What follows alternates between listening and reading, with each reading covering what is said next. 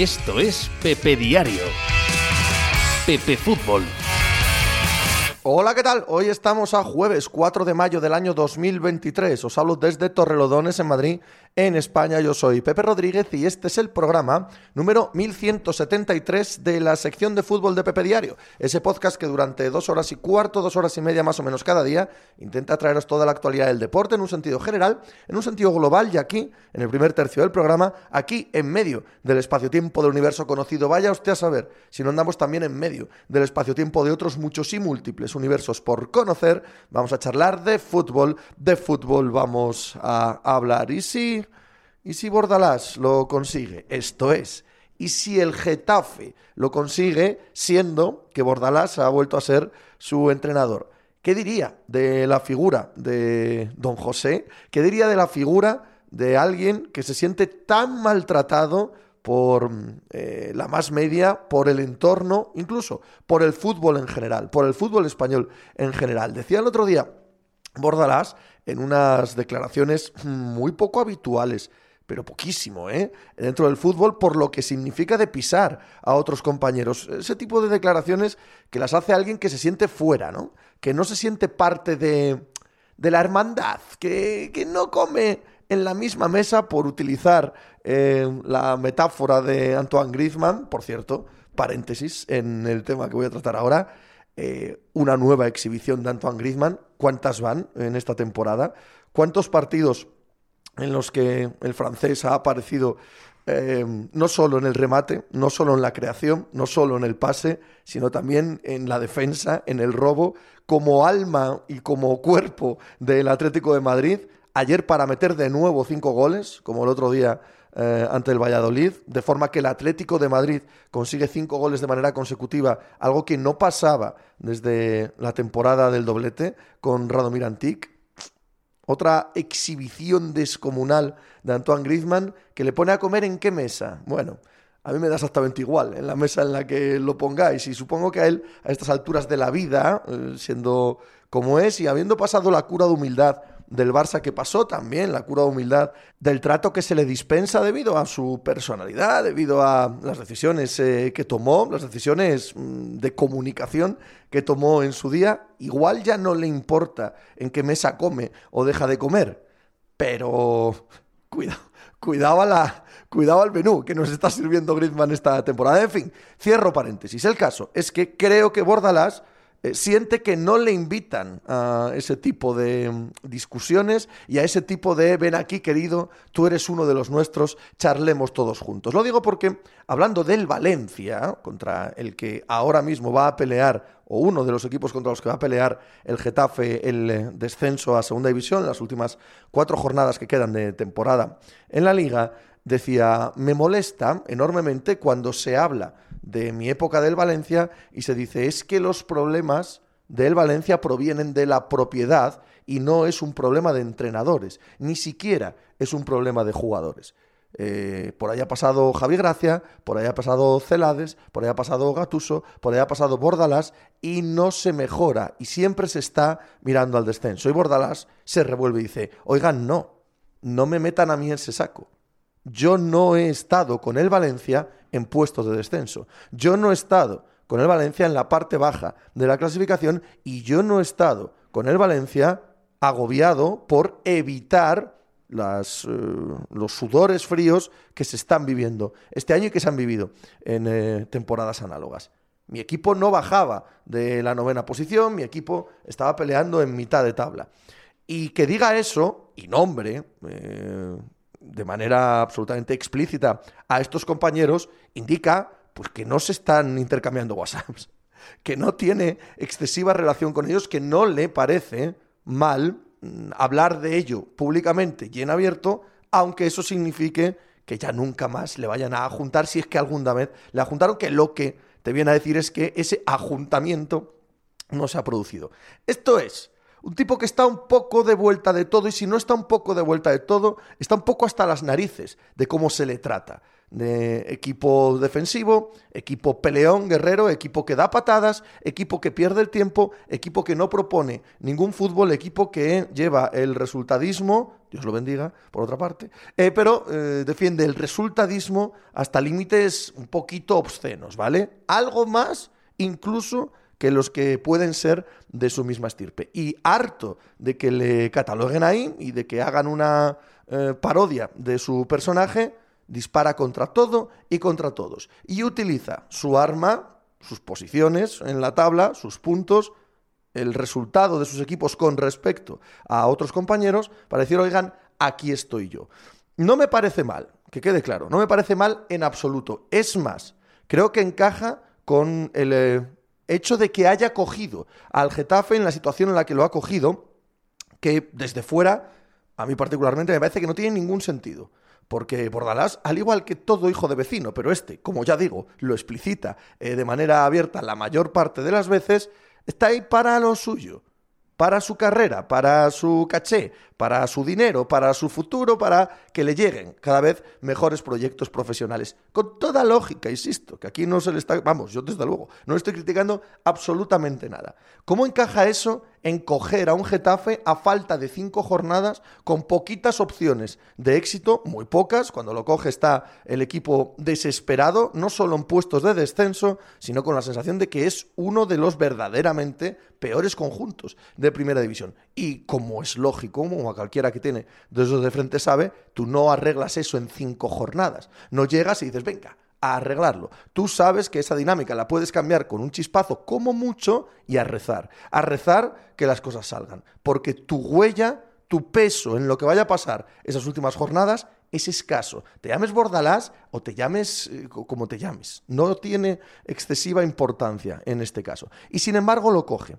Puede ser que haga un favor a un amigo, a Ángel Torres, a una plantilla, a un eh, club que quiere mucho, sí, seguro. Pero lo que tiene que hacer Bordalás en Getafe es casi un milagro y si no, todo a perder. Todo a perder. Eh, todo lo que consiguió de prestigio, toda la imagen, no creo que la pierda ante la afición del Getafe, pero ya me entendéis, lo único que tiene que hacer aquí es perder cosas, perder cosas que ya se había ganado con eh, su trabajo. A mí eso, por un lado, me puede parecer valiente, por otro, me puede parecer inconsciente y por mm, última hipótesis, esta que os estoy diciendo ahora, está tan harto de la imagen y de las cosas que se dicen de él que quiere reivindicarse al máximo. Está tan harto de haberse pasado todo el año esperando una buena oportunidad, viendo que compañeros suyos, que supongo él cree que no han, hecho lo mismo que él en el fútbol, han acabado teniendo grandes oportunidades incluso en la Premier League, que a él no le llaman para entrenar al Sevilla, que, él, está un poco harto. Sospecho y entiendo por sus declaraciones, por la manera de comportarse, por haber aceptado este trabajo, está un poquito harto de todo. Está un poquito harto de ser un espantapájaros de un estilo en concreto y de una manera muy, muy eh, cerrada de jugar que no le parece que le haga justicia. Y que derivado de esa rabia decide coger al Getafe y decir, mira, me da igual ya lo que me digan y lo que me hagan, porque aquí está Pepe Bordalás, que sabe mucho más de fútbol que toda esta peña, y lo voy a demostrar otra vez. Tenga razón o no, creo que hay un empuje vital de este calibre, empuje vital que ha trasladado al propio Getafe. El Getafe de ayer, contra el Celta de Vigo, hace el partido bordaliano prácticamente perfecto. Coge un gol al principio del partido, se encierra, defiende, hace el, eh, mm, el encuentro absolutamente tosco, desde cualquier ángulo que lo queráis. En Getafe se pierde un montón de tiempo de, eh, en este partido. Todos, todos los clichés se, se concentran ayer en el Coliseo. Y por primera vez en la temporada, bueno, esto seguro que es exagerado, pero es la sensación que me da a mí desde fuera, por primera vez en la temporada, ese estadio vibra. Ese estadio está eh, implicadísimo en el partido y ese estadio está sabiendo que lo que hay ahí abajo les representa al 100%. Yo no tengo ni idea de si el Getafe se va a salvar. Ni la más remota idea. Con la victoria de ayer ni siquiera sale de puestos de descenso. Es verdad que empata con el Valencia. Es verdad que se queda a un punto del Cádiz, a un punto del Valladolid, aunque el Valladolid juega hoy, a dos puntos de la Almería. Bueno, que lo tiene mm, en su mano al menos, que lo va a poder pelear, ¿vale? Pero más importante que eso y más relevante que eso es que me parece que el Getafe va a coger este impulso em, de no sentirse nada cómodo, nada a gusto, de parecer o de pensar que se les hace de menos que trae consigo, la mochila que trae consigo el que ahora es su entrenador e indiscutible líder. Bordalas, alguien que no le apetece mucho, ¿vale? Eh, seguir siendo parte de la comunidad de entrenadores ni parte de la comunidad del fútbol a la que cada día le guarda más resentimiento. ¿Y sabéis qué os digo? Muy probablemente con toda la razón del mundo. Vamos a hablar de la jornada de liga, de lo visto ayer, del empate también del eh, Valencia en Mestalla, eh, saca un punto frente al Villarreal que certifica la cuarta posición para la Real Sociedad, eh, título, título para ellos al meterse en la Champions y que también nos deja para la jornada de hoy drama, como no, para el Valladolid que visita Vallecas eh, y para el español que visita el Sánchez Pizjuán, sobre todo para, para estos dos. Voy a hablar en la primera parte del programa con Dani Souto de los partidos de ayer, en la segunda parte del programa con Pablo Leiva de los partidos de hoy. Vamos con el programa. Hay que andar.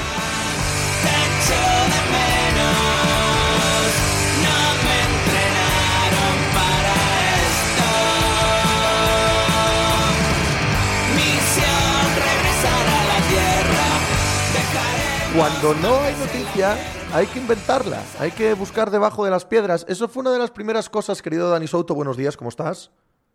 Buenos días, Pepe, muy bien. Una de las primeritas cosas que aprendí en la Nueva España, de las primeritas, ¿vale? Que todos los días había que llenar la página. Entonces, yo recuerdo empezar, había, había, había, y un día de eso que digo, anda, hoy no hay nada. Y me llaman por teléfono eh, desde la redacción, pues debía llevar 10 días trabajando, ¿eh? Y dice, ¿qué tienes para hoy? Y yo, nada. Y se me queda así Mario Larriera, mi jefa con, además, con, el carácter que tenía cuando las cosas no salían, ¿eh? porque es encantadora y la adoro. Pero bueno, como toda jefa, ¿cómo que nada? no, no hay nada, no hay noticias. vamos a ver si te explico una cosa, Pepe. claro que hay noticias. Corres ahora mismo a sacarlas y a poner una página aquí de noticias. Y tenía razón, ¿eh? Tenía razón. No es inventar, no es forzar, es que sí, te mueves, miras, vas, vienes siempre encuentras cosas, siempre hay cosas. Sí, estrujas un poco el cerebro. Claro, eso es. Le das la vuelta. Buscas, rebuscas y, siempre sacas cosas, siempre sacas cosas relevantes e interesantes que contar, hombre. Sí. Viene esto a cuenta porque me decía Dani, antes de empezar, que estaba estrujándose el cerebro para contar algo del Sporting hoy, que no se le ocurre nada. Bueno, tengo cositas, pero lo que no estoy tan seguro es que terminen de ser del todo interesantes. Entonces, por eso, por eso hay que rebuscar un poco más, ¿no? Por eso hay que intentar o darles una vuelta o ir por otro camino. Pero bueno, que, que no es fácil, Pepe, que el Sporting, si fuera esto el Madrid o el Barça, te dan contenido cada cinco segundos, pero el Sporting lo, pone más complicado, ¿eh? lo sabes. Eh, lo sé, lo sé. Pero vamos, ánimo que algo encuentras, ya te lo digo yo, seguro. seguro, Todos los días sale el periódico, todos, sin faltar uno, con todas sus páginas. Eh, Dani Souto, al que seguís en la cuenta de Twitter, arroba Dani Souto, bueno, unas pocas menos. Son dos is, Dani y Souto, cubra el Sporting para la boda Asturias. Claro, uno de los problemas que tiene, bendito problema, es que con la victoria ante el Lugo el otro día, hombre, no matemáticamente pero un poquito salvados sí que nos sentimos, ¿no? Y coño, que tienes un derby por delante contra el Oviedo. Si, mira tú si no puedes sacar ahí historias y cuentos y, mierda. Sí, sí, activar a los haters de Twitter. Claro, eso es, eso puedes hacerlo siempre. Eh, pero es que ya lo, eso también lo sabes. O sea, como aficionado, bueno, hay un poco de todos los sentires, pero como, como persona que está involucrada en, el, en la actualidad del club y demás, creo que el derby posiblemente sea el, día, que menos te apetece del año, sí. Sí, sí, sí. que, que, más chapa te da, pero vamos, de, pero bueno, eh, por eso mismo lo dejo ya para el, día 8. A partir del día 8, ya todo lo derby que quieras. Pero de aquí al domingo vamos a, otra cosa, pero sí, por lo menos un poco más tranquilos en cuanto a lo deportivo, porque no es matemático, pero es prácticamente virtual ¿no? la, permanencia. Así que bueno, pues en ese sentido no está mal. Pero como publica ayer, nos jugamos 700.000 euros, Pepe, que hay que quedar lo más arriba posible, que la liga te paga algo por posición. No es primera división, pero, pero algo es, así que hay que dar el callo todavía hasta el final. A ver, empiezo con una pregunta trampa, absolutamente tramposa, que lo sepas, ¿vale? Ahí vamos. ¿Va a salvar Bordalás al Getafe? Claro, estás sugestionado a lo de ayer, ¿no? A, la victoria contra el Celta. No, y sobre todo que se de sobra que si el Getafe se salva, puede que o puede que no tenga mucha relación con Bordalás. Mm, pues yo creo que si se salva tiene mucha relación seguramente con Bordalás, porque al menos lo de ayer, eh, lo dicho, no, va a ser un cambio radical, por ejemplo, viene de, perder contra el español, ¿no? O sea, no, no es una cuestión de llego y lo gano todo o aquí se cambia absolutamente todo, pero sí se nota un, espíritu, por así decirlo, un ambiente diferente, ¿no? En el, en el Getafe. Ayer eh, los vi, no sé, con una actitud, con una actividad, con un nivel de, intensidad muy a lo Bordalás, pero que seguramente veamos eh, o se vería mucho más teniendo recorrido en el equipo y no en dos semanas, pero, pero sí que noté, no sé, algo distinto en, cuanto a esa actitud de, afrontar el partido, de la afición en el campo, ayer contra el Celta que, que no veía desde hace tiempo en el, en el Getafe, ¿no? Y es una primera piedra muy importante, quizás más relacionada con lo mental, con lo anímico que, con lo futbolístico, pero que al final van unidos, evidentemente, y que, y que le puede dar lo suficiente para salvar la, categoría el Getafe. Que lo consiga o no, es que lo de abajo, Pepe, está para verlo. esa parte de abajo, hasta el propio Celta, que, estaba muy tranquilo en la zona medio alta de la tabla, con, con esa gran dinámica que venían teniendo, de repente se está cayendo y, y, ahora mismo parece que está lejos. Pero después de la derrota de ayer, pues se va metiendo poco a poco y, no, no lo creo, es que casi es otra. No, no, lo creo. No se trata solo de los puntos, ¿eh? Se trata de que tienes por debajo A, seis equipos. ¿Sabes? Uno, dos, tres, cuatro. Bueno, tienen que adelantarte cinco equipos para descender.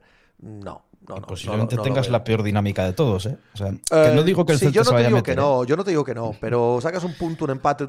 Eh, es que son, tienen que ganar tantos partidos, cinco equipos que no han ganado dos partidos seguidos en todo el año y quedan cuatro. No, no lo veo.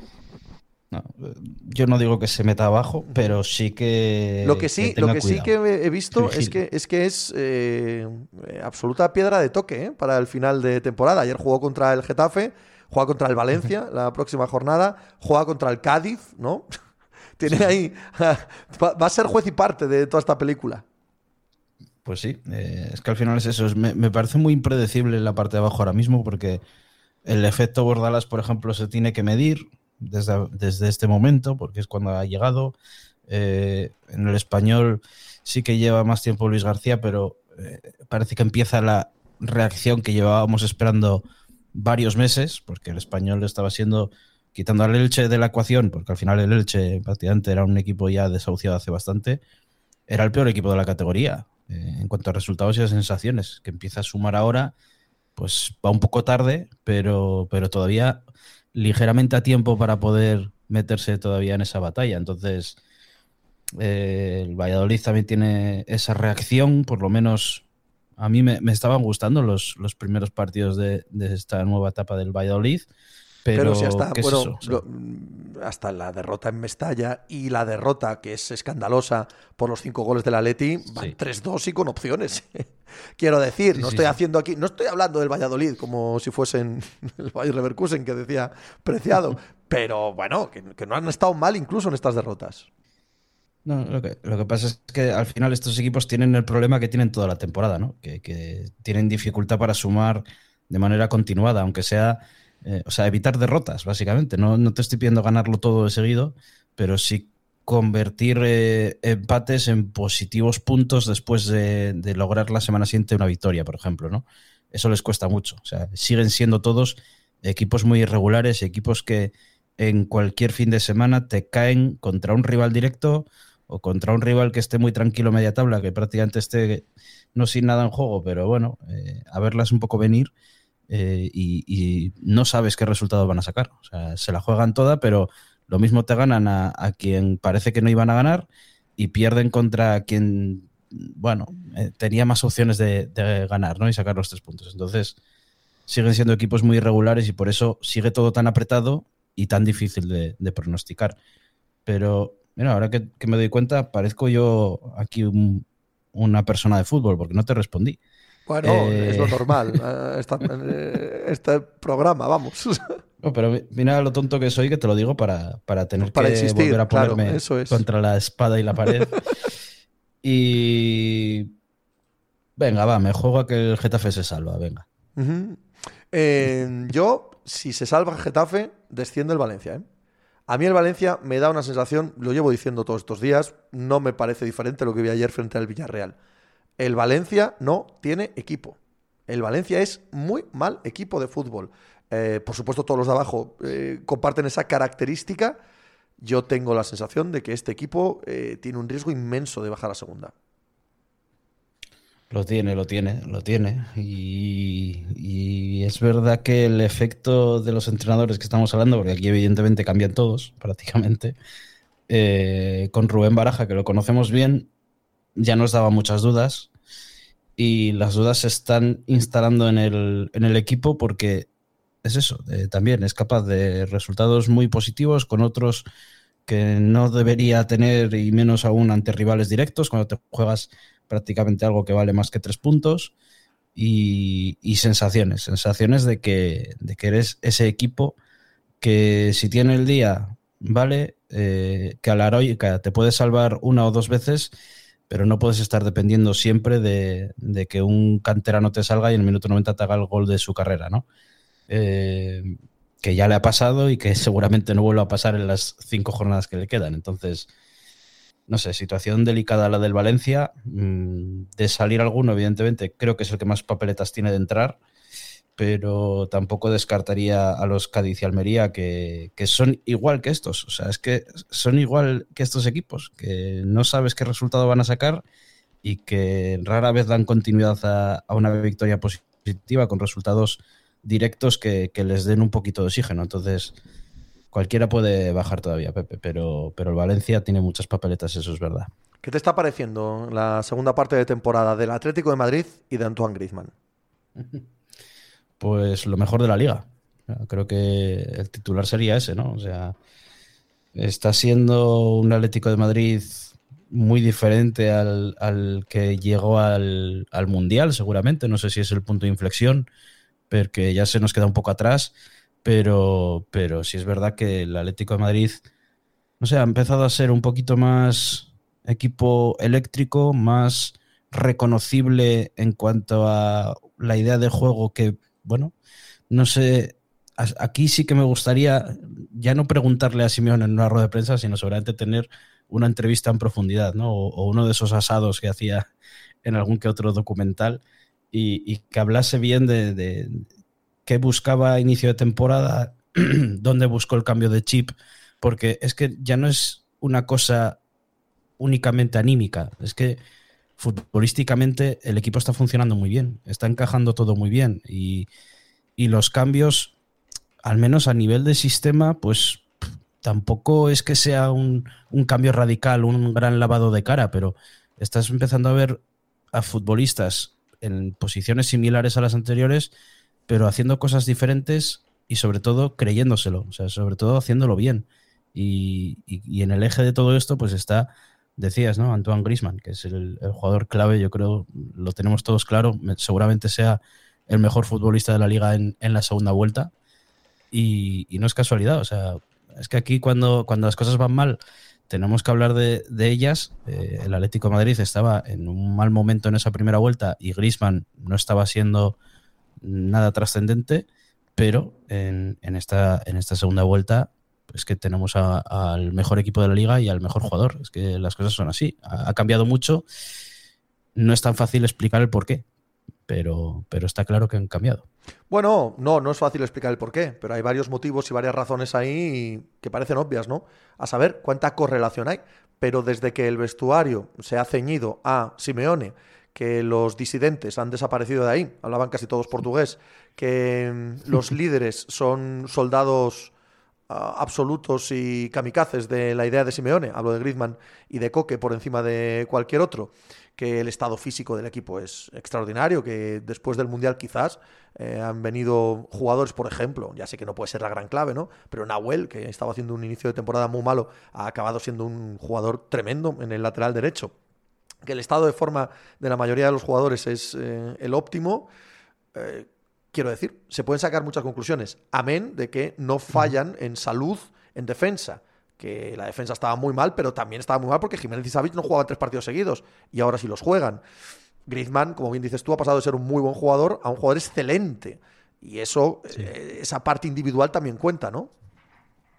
Total, no total. Al final, eh, cuando un jugador que tiene la estrella, porque Griezmann la tiene, se nota muchísimo cuando no es capaz de estar a su mejor nivel o de acercarse a su mejor nivel, ¿no? Eh, pero no solo por él mismo, no solo por lo individual, sino por todo lo que le rodea y todo lo que es capaz de darle al, al equipo. Y al final Griezmann, además por el tipo de jugador que es, que no es un delantero que se aísle, que quede solitario arriba y que no participe en el juego, eh, no es ese tipo de jugador, es un jugador que se involucra más, que, que todavía hace que todo funcione mejor a su alrededor, ¿no? Sobre todo con balón. Y, en ese sentido, pues verlo a este nivel hace que todo lo de su alrededor mejore. Eh, casi pongas a quien pongas. Es verdad que, parece que Simeone tiene bastante claro el, sistema y, en ese sentido algunos jugadores que se pueden llegar a potenciar en él, pues eh, también son, son figuras que son fijas prácticamente en el, en el 11 del Atlético Madrid. Pero casi pongas a quien pongas, alrededor de Grisman vas a, vas a conseguir mejorar el rendimiento de, individual de los jugadores y el, y el colectivo también, porque, porque es eso, porque Grisman influye un poco en todo por el perfil de jugador que es. Tenerlo a, tu mejor estrella, a tu jugador con más capacidad diferencial, a buen nivel, hace que, que todo el equipo mejore y que al final, si no tuviéramos esta versión de Grisman, el Atlético de Madrid seguramente sería un poquito más gris, a pesar de que pues, por todo lo que has dicho y, por todo lo que estamos viendo, colectivamente también ha, mejorado mucho y, y, siguen al dedillo el plan de Simeone, pero tener a este, a este Griezmann es lo que te está permitiendo pues también ser, como digo, ¿no? el mejor equipo de, la liga actualmente, de, un tiempo a esta parte, y, no sé si el, con el, que tiene mejor dinámica, pero seguramente también en cuanto a resultados, posiblemente esté eh, siendo el mejor equipo de la liga.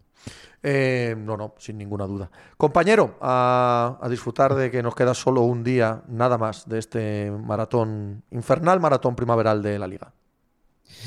Así es, Pepe, lo disfrutaremos. Un abrazo fuerte.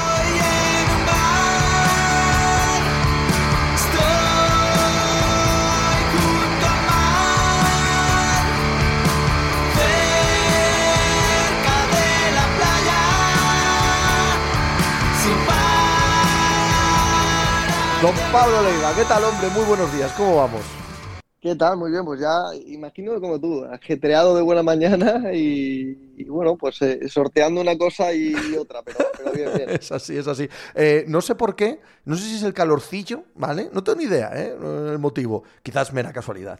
Eh, estos días casi todo el mundo quiere a estas horas. Tres, cuatro, cinco personas más o menos a la misma hora y, y es complicado cuadraros a todos.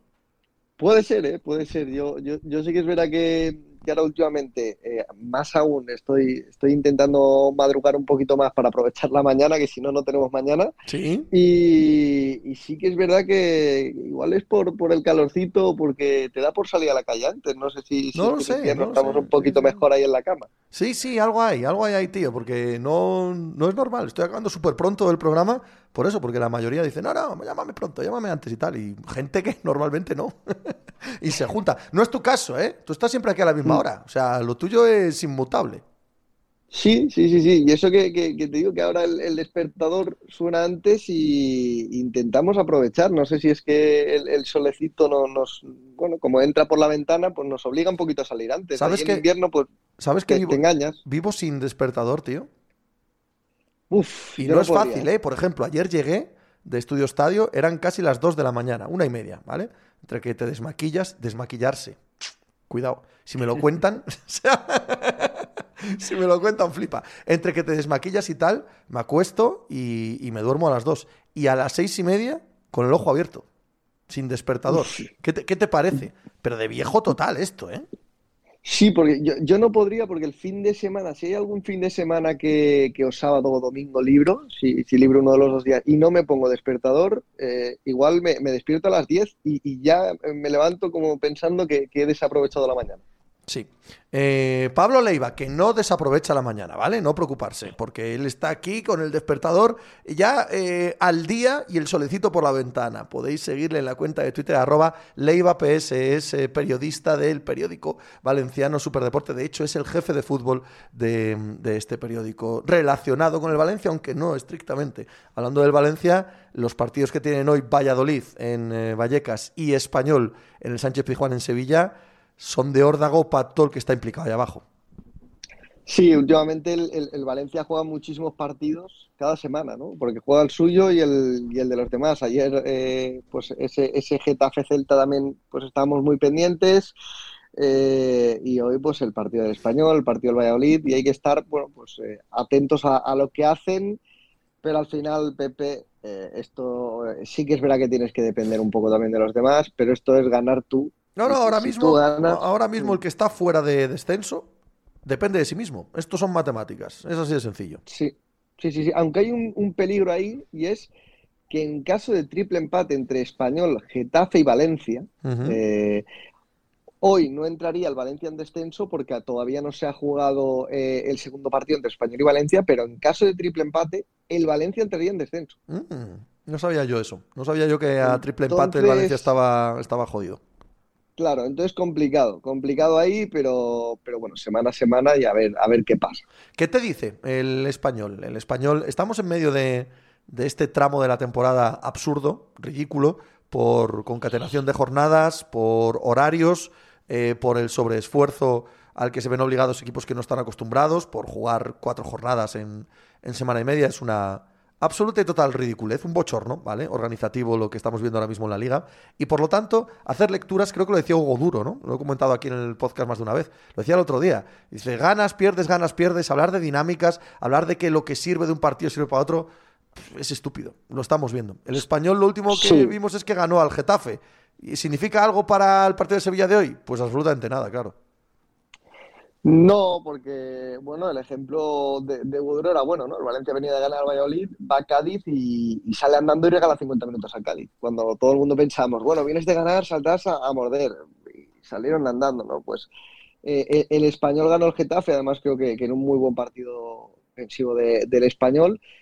Creo eh, que es el que peor lo tiene, porque el calendario del español es muy, muy, muy complicado. Muy complicado pero, pero sí es verdad que creo que, tiene jugadores diferenciales y que si están bien, eh, bueno, pues eh, puede, puede ganar a, cualquier rival, porque es verdad que este año no lo ha hecho, pero, pero Darder el otro día dio, dio, un paso al frente todavía más. Melamed estuvo muy, muy bien, a mí me sorprendió Melamed el, el, partidazo que hizo contra el Getafe.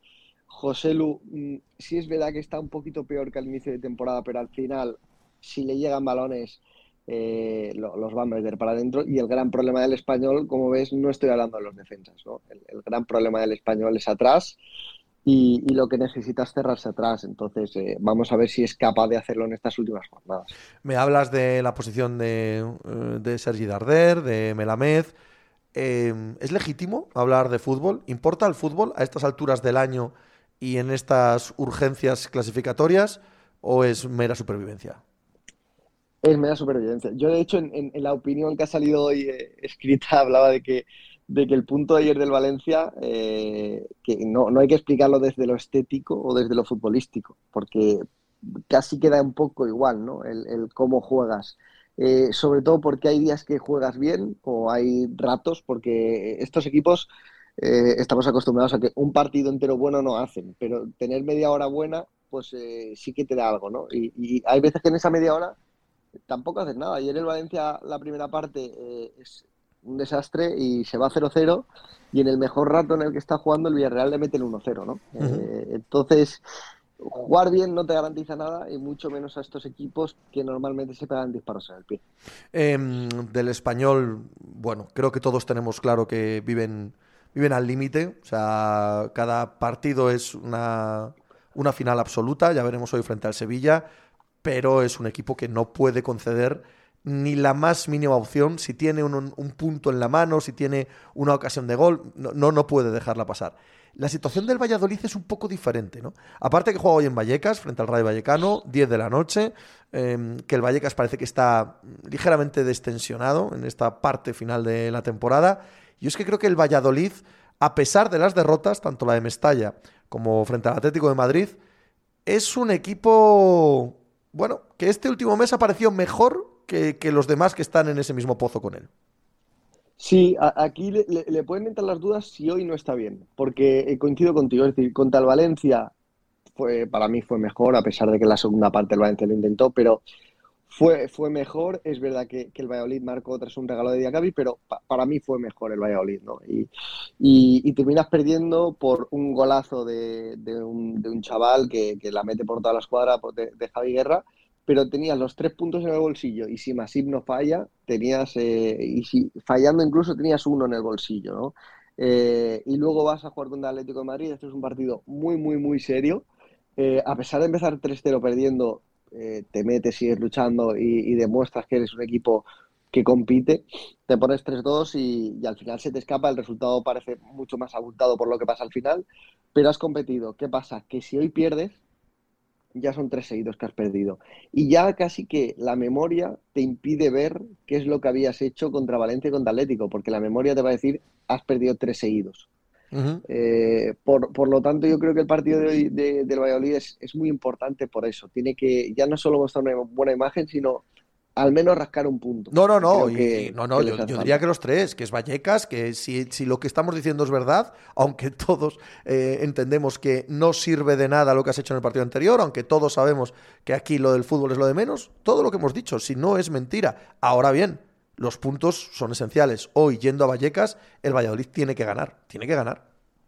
Mm, sí, sí, sí, sí, aunque en, en esta zona baja tiene que ganar, pero puntuar casi que a la, cabeza te, te, hace salir de, una manera distinta. Mira el Valencia ayer que el punto eh, supo bien aquí en Valencia. Supo bien porque era el Villarreal y, y porque consideras que puedes hacer bueno el punto si ganas en balaídos. Pues el Valladolid un poco igual, ¿no? Eh, si, empata, que no tiene que salir a firmarlo porque sería el primer error, pero si empata y, luego juegas en casa y ganas, mm, creo que cambia un poco la película.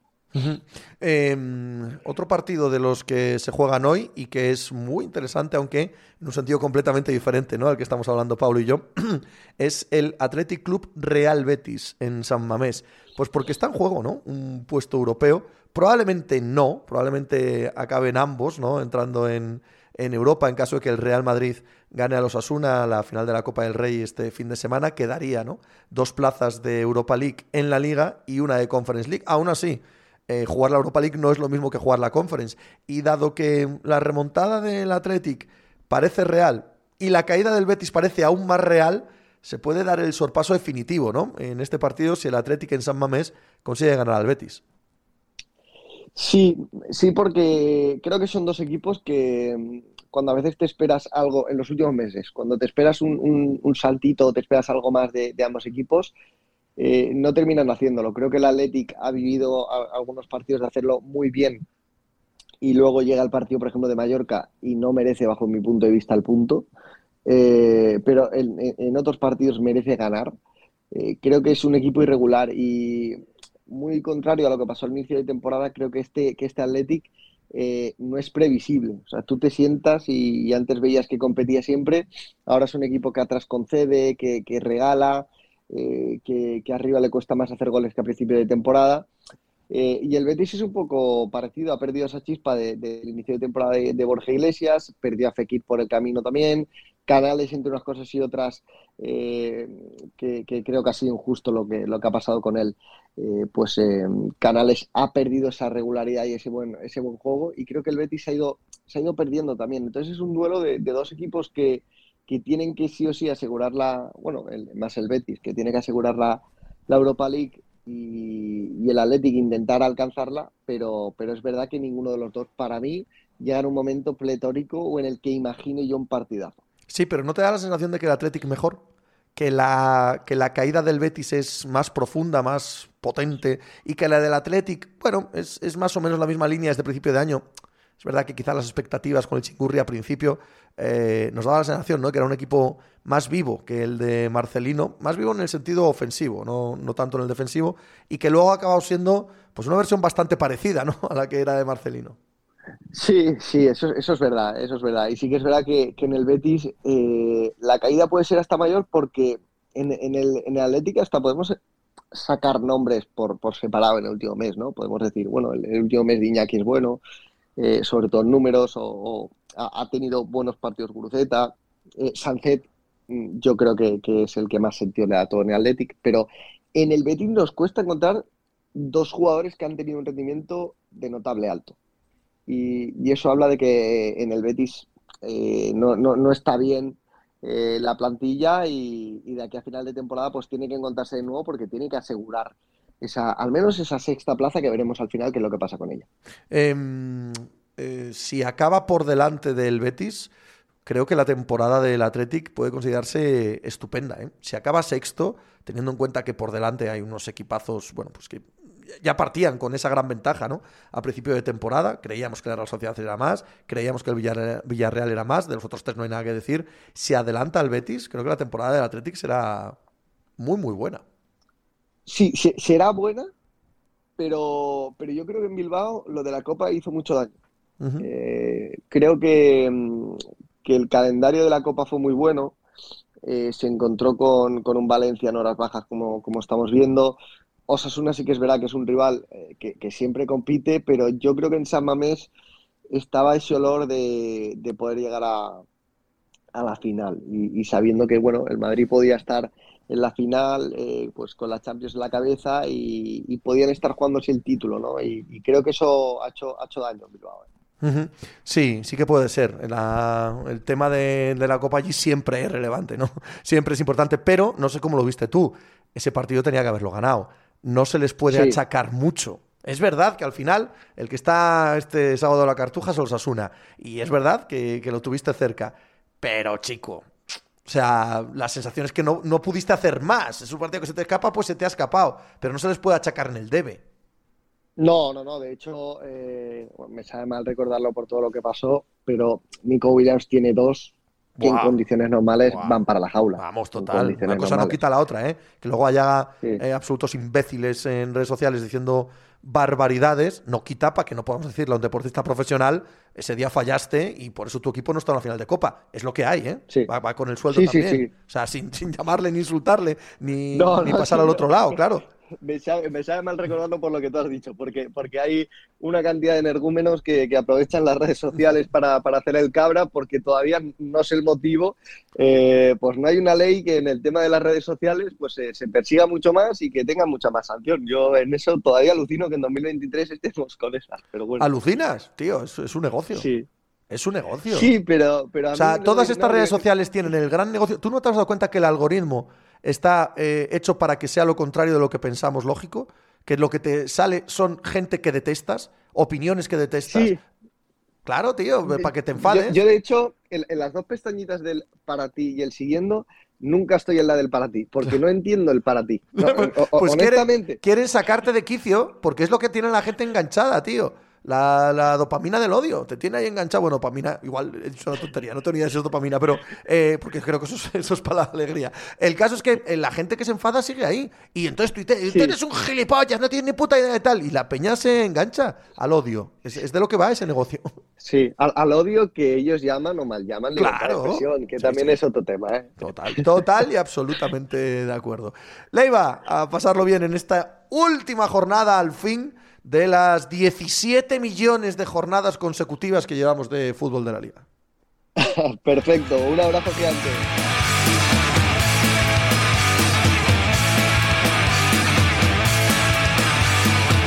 Hoy puede ser el día, hoy debe ser el día en el que Napoli eh, consiga el tercer scudetto de su historia. A las 9 menos cuarto de la noche frente al Udinese. Con un empate le vale, de hecho, a partir de aquí, con las cinco jornadas de Serie A que aún quedan, le vale consumar un solo punto o con la Lazio eh, deje de sumar alguno. Es decir, la Lazio tendría que ganar los cinco partidos y el Napoli perder los seis para que no fuese campeón.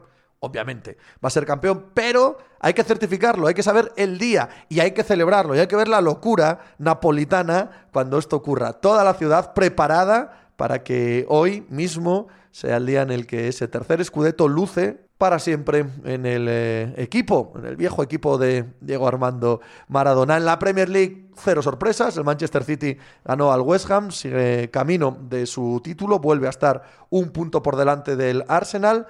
Eh, un partido aún por jugar con respecto al Arsenal. Al Arsenal le quedan cuatro para acabar la temporada, al Manchester City cinco el favoritismo es absoluto. Queda un partido también de Premier por disputar esta semana, que es el Brighton-Manchester United de esta noche. El Liverpool ganó ayer al Fulham. Creo que llega demasiado tarde su reacción para aspirar a, meterse en Champions. Pero en fin, cosas más duras se han visto, más complicadas. Y en Alemania, el Eintracht de Frankfurt ganó al Stuttgart 2-3. Así que ya tenemos final de la Copa Alemana de la DFB Pokal. Leipzig Eintracht de Frankfurt. Ese es todo el fútbol que tenemos en marcha esta semana y de ese fútbol podemos hablar si queréis en la cuenta de Twitter arroba Pepe o por la tarde en el canal de Twitch del Diario As entre cuatro y media y seis y media ahí con Juan Marrubio hago la pica de As y podéis venir a preguntar lo que queráis de fútbol o de cualquier otro deporte. ¿Qué hemos aprendido hoy? Hemos aprendido porque nos lo contó Dani Souto que si el Getafe se salva va a tener mucho que ver con Bordalás, probablemente no desde el aspecto táctico ni técnico, sí de darle al club un orgullo que reside ¿no? en los hombros de una figura como la de Bordalás, una de las más importantes de la historia de este club. Y también aprendimos, porque nos lo contó Pablo Leiva, que, ojo al partido que tienen hoy eh, en eh, Vallecas, el Valladolid, y en eh, Sevilla, el Español, porque la igualdad abajo, la complejidad de los resultados, la poca eh, continuidad en los mismos, ya no en el fútbol, que prácticamente no existe, hace que, cualquier resultado nos sorprenda y que cualquiera de ellos que saque tres puntos, evidentemente, puede ser oro en su camino hacia mantener la categoría. Bueno, lo vemos y lo damos aquí mañana, ¿os parece? Hala, pasando muy requete bien y hacer algo por ahí.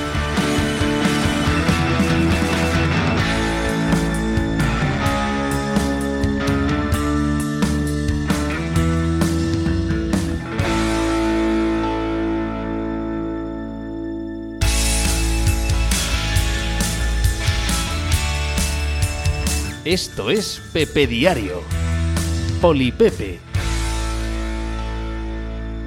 Hola, ¿qué tal? Hoy estamos a jueves 4 de mayo del año 2023. Os hablo desde Torrelodones, en Madrid, en España. Yo soy Pepe Rodríguez y este es el programa número 1173 de la sección polideportiva de Pepe Diario. Tenían los Boston Celtics que esperar a que volviese el MVP de la NBA para mostrar su mejor cara, para mostrar esa, eh, esa faz que eh, todos creemos que cuando la ponen en la cancha estamos ante el máximo favorito a ganar el anillo. Es curioso que digamos esto, porque lo normal es que una frase de este calibre implicase que el MVP juega en su, eh, en su equipo y no juegan frente. Pero es un MVP un tanto extraño. Y son los Boston Celtics un equipo un tanto extraño. Y son los Philadelphia Sixers un equipo un tanto extraño. Y rematemos esta, esta sopa, este potaje, diciendo que son los playoffs de la NBA esta temporada un tanto extraños. Y, eso es lo que nos hemos encontrado en este Boston Celtics y Philadelphia Sixers, en el que Boston gana de paliza y pone el 1-1 en las series. Por lo tanto, nada ganado, nada perdido, nada ha cambiado. Filadelfia, por ejemplo, puede acogerse a que ganando los tres partidos que tienen en Filadelfia, se meten en las finales del este. Y esa verdad matemática es absolutamente incuestionable, como es incuestionable que el factor cancha pues tampoco es tan relevante. Tampoco es tan relevante una serie a siete partidos en la NBA del año 2023. Empecemos por Boston. Em, ¿Por qué Boston no juega con esta eh, autoridad, intensidad, esta continuidad en el esfuerzo y esta defensa sofocante todos los partidos? No tengo ni idea. Si algo ha caracterizado históricamente, y no solo en la NBA, sino en todo el baloncesto, es más, en todos los deportes de equipo, a los equipos defensivos, es que, por norma general, son capaces de mantener la misma línea casi todos los encuentros. Son los equipos ofensivos o los que eh, dependen en exceso del talento, del talento individual, del talento entendido como anotación, son esos los que son eh, más variables en su, eh, en su rendimiento. Los que tienen picos más altos y más bajos, casi por propia naturaleza del juego, ¿no? Eh, la creación, la anotación, el ser un genio, ¿vale? Eso deviene de la inspiración, deviene de momentos en los que no es lineal, no todo te sale. Pero el esfuerzo, la capacidad de llegar a las ayudas, la condición física, hombre, eso es muchísimo más lineal. Eso se puede mantener. Quizás no sea verdad, Quizás eh, si rascas un poco nos, demos cuenta de que eso tampoco es una eh, verdad escrita en eh, piedra y que el esfuerzo no tiene por qué ser lineal y que el talento defensivo también cae dentro del saco de la genialidad. También cae dentro del saco de a veces lo puedo hacer y a veces sinceramente es que no puedo, no me sale, no hay manera. Por mucho que me esfuerce, que me concentre, que me ponga así, con los dientes todos apretados y se me noten los carrillos y digo, voy a defender! Igual no sale tan fácil de la misma manera que no te sale meter 8 triples de 11 intentos. No lo sé. El caso es que los Boston Celtics, para ser un equipo que basa sus opciones al anillo y su, ya digo, capacidad de ser el mejor equipo de esta liga, que creo que lo han demostrado en muchas ocasiones, en la defensa, sufre de vaivenes emocionales y sufre de vaivenes en el, eh, en, el parque y poco, poco entendibles y con pocos precedentes. Los últimos partidos de los Boston Celtics han sido malísimos. El que pierden contra Filadelfia. Es cierto que James Harden tiene una actuación descomunal y contra eso hay poco que hacer, lo que hablaba antes, ¿no? De la genialidad de que las musas te pillen trabajando. Resulta que James Harden, uno de los anotadores más despampanantes de esta era en la NBA, tiene un día en el que le entra todo, tiene un día en el que está en estado de trance y chico, te gana el partido. ¿Qué le vas a hacer? Así son las cosas. Pero nadie me negará que el equipo que estaba sobre eh, la cancha eh, no era eh, esa versión infranqueable de los Boston Celtics que vemos en las mejores de sus noches. Pero es que tampoco lo vimos frente a los Atlanta Hawks de los dos partidos que perdieron, ciertamente uno puede encajar en esta misma descripción. Trey Young tuvo un momento lúcido y bueno, te puede ganar un partido, ¿no? Eh, un jugador de este calibre, porque sí, porque así funciona la NBA y así funciona el baloncesto, ok. Pero ni siquiera el eh, que ganaron para eh, decidir la serie fue un espectáculo de estos de, de los mejores Boston Celtics. Pierden otro partido que es bastante inexcusable y las rotaciones de Machula y los eh, jugadores y la intensidad y todo lo que tú quieras, bueno, no parece que sea la mejor cara de los Boston Celtics. Y sin embargo, ayer sí. Eh, ¿Por qué? Por la eh, mentalización, por retoques tácticos, porque simplemente salen las cosas, porque si este equipo depende de Jalen Brown, como es el día de ayer, depende de Marcus Smart, como de nuevo fue el día de ayer, vuelve a tener entre sus jugadores importantes a Grant Williams, que había caído en desgracia para Machula y todavía no se nos ha explicado bien al 100% por qué este jugador dejó de estar en rotación y pasó a ser alguien eh, con el que no se contaba cuando ha sido tan importante en los mejores momentos de los Boston Celtics de las últimas temporadas. Hmm. No sé, el caso es que todo eso pasó ayer y ayer los Celtics tuvieron un muy mal partido de Jason Tatum. Uno en el que no le entró nada uno en el que no fue relevante, no fue importante, acabó no jugando muchos minutos, acabó no anotando muchos puntos. Es cierto que Tatum es parte también esencial, ¿vale? De la gran defensa de Boston cuando todo hace clic, cuando todo está coordinado, Tatum es tan relevante como cualquiera de los nombrados en, eh, en la gran defensa. Lo que pasa es que lo normal es que a los jugadores que son los mejores no se les valore tanto esta cualidad. El caso es que ayer los Celtics no son los Celtics de Jason Tatum, son los Celtics de la defensa. Y ese equipo es el que gana de más de 30 a los Sixers. Y ese equipo, no lo olvidemos, es el que les mete en las finales el año pasado y les pone 2-1 arriba en las finales del, del, año pasado. Claro que van a necesitar anotación, claro que van a necesitar el talento ofensivo y claro que van a necesitar la mejor versión imaginable de Jason Tatum. Pero no se me quita de la cabeza que los mejores Boston Celtics no tienen tanto que ver con eso como con el liderazgo, siquiera espiritual, de jugadores como Jalen Brown, de Marcus Smart, de, bueno, tipos que en, puridad son inferiores, ¿no? Eh, en casi todo que lo que nos imaginemos a, Jason Tatum.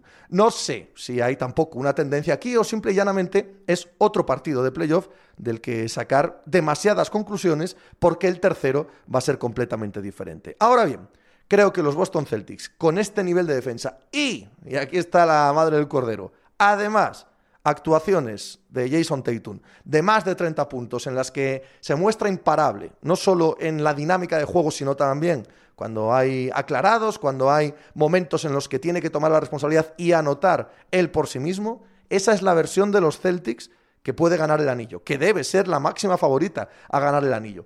Pero esa versión no la hemos visto tan a menudo en los últimos meses, en la última parte de la temporada regular y desde luego no la hemos visto casi en ningún instante en lo que va de playoff. Bueno, ayer ganan a los Sixers porque para ganar a los Sixers igual no les hace falta esa versión suprema, esa versión top, tope gama que tienen estos Boston Celtics. Y enfrente, lo de los Sixers, lo del MVP. Eh, lo decía ayer, perfecto, que Embiid se lleve el MVP, merecidísimo, muy emocionado, era lo que quería, ha trabajado todo el año para ello, eh, los números están ahí, su impacto en la cancha, en el juego, está ahí, perfecto. Pero si fuese un MVP tan em, incuestionable como lo suele ser la gente que gana este premio, sabríamos que su ausencia o presencia cambiaría por completo una serie y un partido muchísimo más de la que lo cambia aquí contra los Celtics la presencia o ausencia de Embiid. Esto no es llevarlo a una reducción al absurdo, no es la estupidez de decir que los Sixers juegan mejor sin Embiid, porque, bueno, el que diga eso, eh, tachadlo, ¿vale? El que diga eso no hace falta que sigáis debatiendo de NBA con él, pero sí que es verdad que su ausencia en el primer partido no nos decía a las claras que iba a pasar lo que pasó, pero podía, puede darse una circunstancia en la que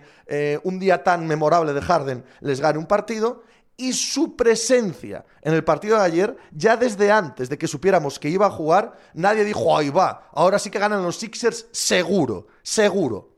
No, el dominio de Embiid no es de tal calibre, y mucho menos contra los Boston Celtics por lo que ha pasado en las últimas temporadas. Es verdad ayer en la segunda mitad se le ve, pues no sé si cansado, no sé si falto de ritmo, no sé si medio lesionado, no tengo ni idea. Y por supuesto, lo mismo que digo esto, sé que los Sixers solo pueden ganar a Boston con un Joel Embiid absurdamente bueno.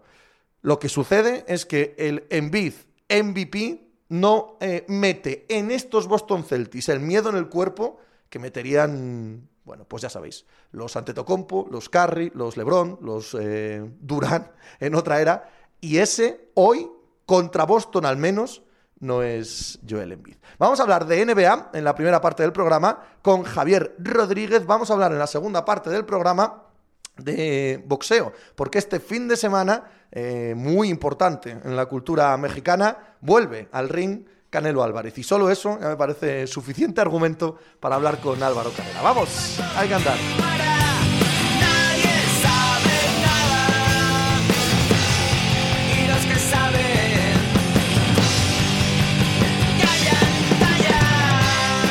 Aquí un hombre trabajando, levantando el país que tanto ama eh, por la mañana temprano. ¿Qué pasa? ¿Cómo estás? Bueno, pues lo que digo siempre, trabajando mal, por lo demás bien. Esta semana no hay migraña, la rodilla está bien, así que todo guay. Pero, pero sigues trabajando, ¿no? O sea, esto no, esto no lo mejoras. Sí, sí, sí. como decía mi abuelo, quien tiene el culo arrendado no caga cuando quiere, y yo lo tengo arrendadísimo. Buena frase. Me encanta. Me encanta la sabiduría leonesa en este caso, imagino, ¿no? Sí, sí, sí, completamente. es que ha, sonado, ha sonado León por todos los lados. sí, sí, sí. el señor minero, pues ya es. Había una anécdota buenísima cuando, eh, cuando Vigo Mortensen eh, tuvo que rodar a La Triste, ¿vale? Entonces se leyó todas las novelas de Pérez Reverte, las de La Triste. O sea, tardó como una hora, hora y media en leerlas todas. y, y se puso a investigar y y quería saber de dónde era la triste. Y llamó a Pérez Reverte. Y dice, oye, ¿exactamente de dónde es? Y dice, pues es castellano, pero nunca he pensado, ¿no? De dónde es ni dónde no. Y el tío se recorrió toda la parte noroccidental de la península y a los 15 días llamó a Reverte y le dijo, a la triste es de León. Y, y, dice, y dice Reverte, pero me lo estás preguntando. Y dice, en absoluto. Estoy diciendo que a la triste es de León. de hecho, hicieron la, la premier de la película en el tristemente cerrado Teatro Emperador. Sí. Y este, vamos, hay un, un vídeo, un GIF, eh, que el de está diciendo, dice, vamos, cojones. Claro, me hace cuando me voy por español y me dicen, joder, ¿qué acento más raro tienes? Yo no tengo acento, en español se habla así, que es nuestro idioma. Vosotros lo habéis expandido, pues como os dio la gana. gente ruda, gente dura, gente leonesa. Javier Rodríguez, al que seguís en la cuenta de Twitter, arroba café de Rick, fundador del despacho Celtis. Mira tú qué casualidad te ha tocado un partido de los Celtis hoy. Eh, contento, ¿eh? He ganado, ¿eh? Muchas gracias. Metes aquí a hablar de los Timberwolves y demás, no, pero hoy, contento, sí. Encima, es lo de siempre, es la relación más tóxica que he tenido en mi vida, la de este equipo. y, cuidado, y cuidado, cuidado, donde estaba el listón. Joder, yo digo que no está abajo. Pero sí, sí, es, lo de siempre. Ya, el otro día lo puse medio de coña antes del primer partido y digo, uff, no juega en biz. Así que esto es una a relajar como hacen siempre y, va a ser un ridículo histórico. Y oye, mira, así fue. Y ayer pues basta eso, pues imagino que las prisas, las urgencias de que ya no depende la serie de ti y el hecho de, que está el MVP enfrente.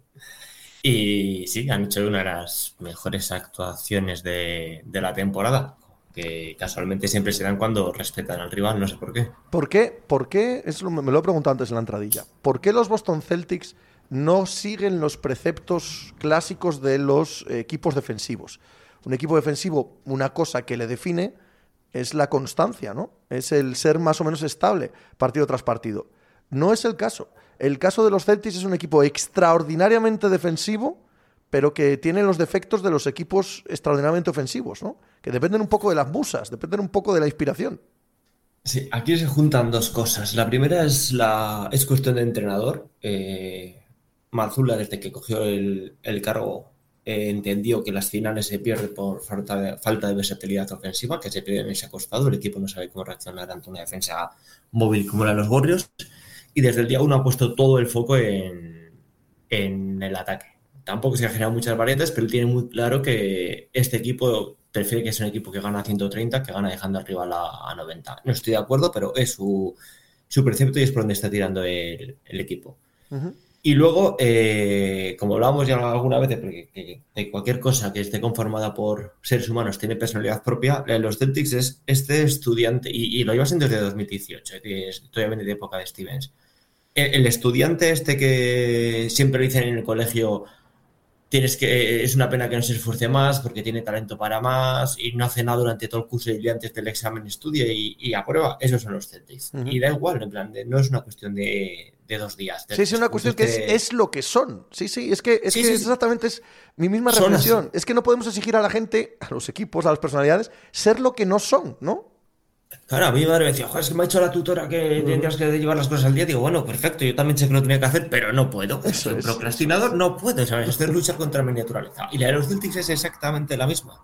Es decir, al principio te cabreabas, pero desde que se juntaron Smart, eh, los Jays y Horford, desde 2000 17-2018 este equipo es así y así hay que entenderlo y punto, no se puede esperar otra cosa de, ellos. Es como pedir a los Spurs de principio del siglo que fuesen un equipo divertido y que sonriese. No va a pasar. no, no va a pasar. Y, es así. y, si los Celtics no tienen la sensación de urgencia, no respetan al rival, no se creen inferiores en, muchos aspectos, no van a dar todo de sí. Y es lo que hay y no se puede hacer más. Es frustrante de narices, pero es el equipo que son. No, no, no hay más. Em, ese día en el que dependen de Jalen Brown, de Marcus Smart, ese día en el que vuelve Grant Williams, es que no necesitas ni a Tatum. De hecho, eh, los mejores eh, Celtics tienen a Tatum de lujo, no de necesidad. Es verdad que para ganar el anillo va a ser una necesidad, pero para días así les vale con que sea un lujo. Es decir, puede no estar y no pasa nada. De hecho, Tatum esta temporada está promediando 15 puntos contra los Sixers. es, un poco lo que comentas tú, en plan, si están muy bien atrás y salen corriendo, no les hace falta Tatum. No necesitan a un jugador que literalmente es su mejor defensor, reboteador y anotador. Pero es una cuestión de, de matchup, por cómo está configurada la plantilla de, de los Sixers, que creo que tiene muy poquito talento para defender las, las alas. En plan de es lo mejor que tienen es esto Tobias Harris. eh, con cubrir a uno, eh, el otro les, les, va a hacer el destrozo. Ayer eligieron eh, doblar a Titu y dijo Brown, bueno, pues buenas tardes, esta es mi, mi noche. Y creo que es eso, mandé los Six, a mí me parecen un muy buen equipo, les respeto mucho, respeto mucho en Biz, pero tienen un matchup horrible contra, contra Boston. Igual que, por ejemplo, te comentaba hace un par de semanas que lo, los Clippers le tienen muy bueno, los Sixers le tienen un matchup horrible contra Boston. Eh, en a otro MVP que volviese, se le respetaría más. Yo no me lo puedo quitar de la cabeza. Esto no es hacer de menos ¿eh? a Joel Embiid ni decir que no merece el premio. Digo que si hubiese sido un jugador del rango que normalmente tenemos en la cabeza de los MVPs, el cambio del primer partido al segundo podría no ser, pero la sensación de pánico antes de empezar, eso sí que podría ser. Sí, aquí hay dos cosas. La primera, ¿tú tienes la sensación de que Embiid es el mejor jugador que has visto esta temporada? No, no, no lo negaría, no me parece mal que se lo den, puede serlo, números en mano eh, en la discusión, etcétera. A mí no me infunde el pánico que me infunden otros, es, es la claro. sensación que tengo. Y si no te influye, y si no te no te da ese miedo a ti, imagínate claro, a este grupo. Es que es la sensación este grupo, que tengo, sí, sí, que le han ganado claro, tropecientas veces, es así. Claro, es que Embiid lo dijo en 2019, cuando le preguntaron sobre la rivalidad Boston-Filadelfia. Eh, Boston Dices, no es una rivalidad si siempre te batean en el culo.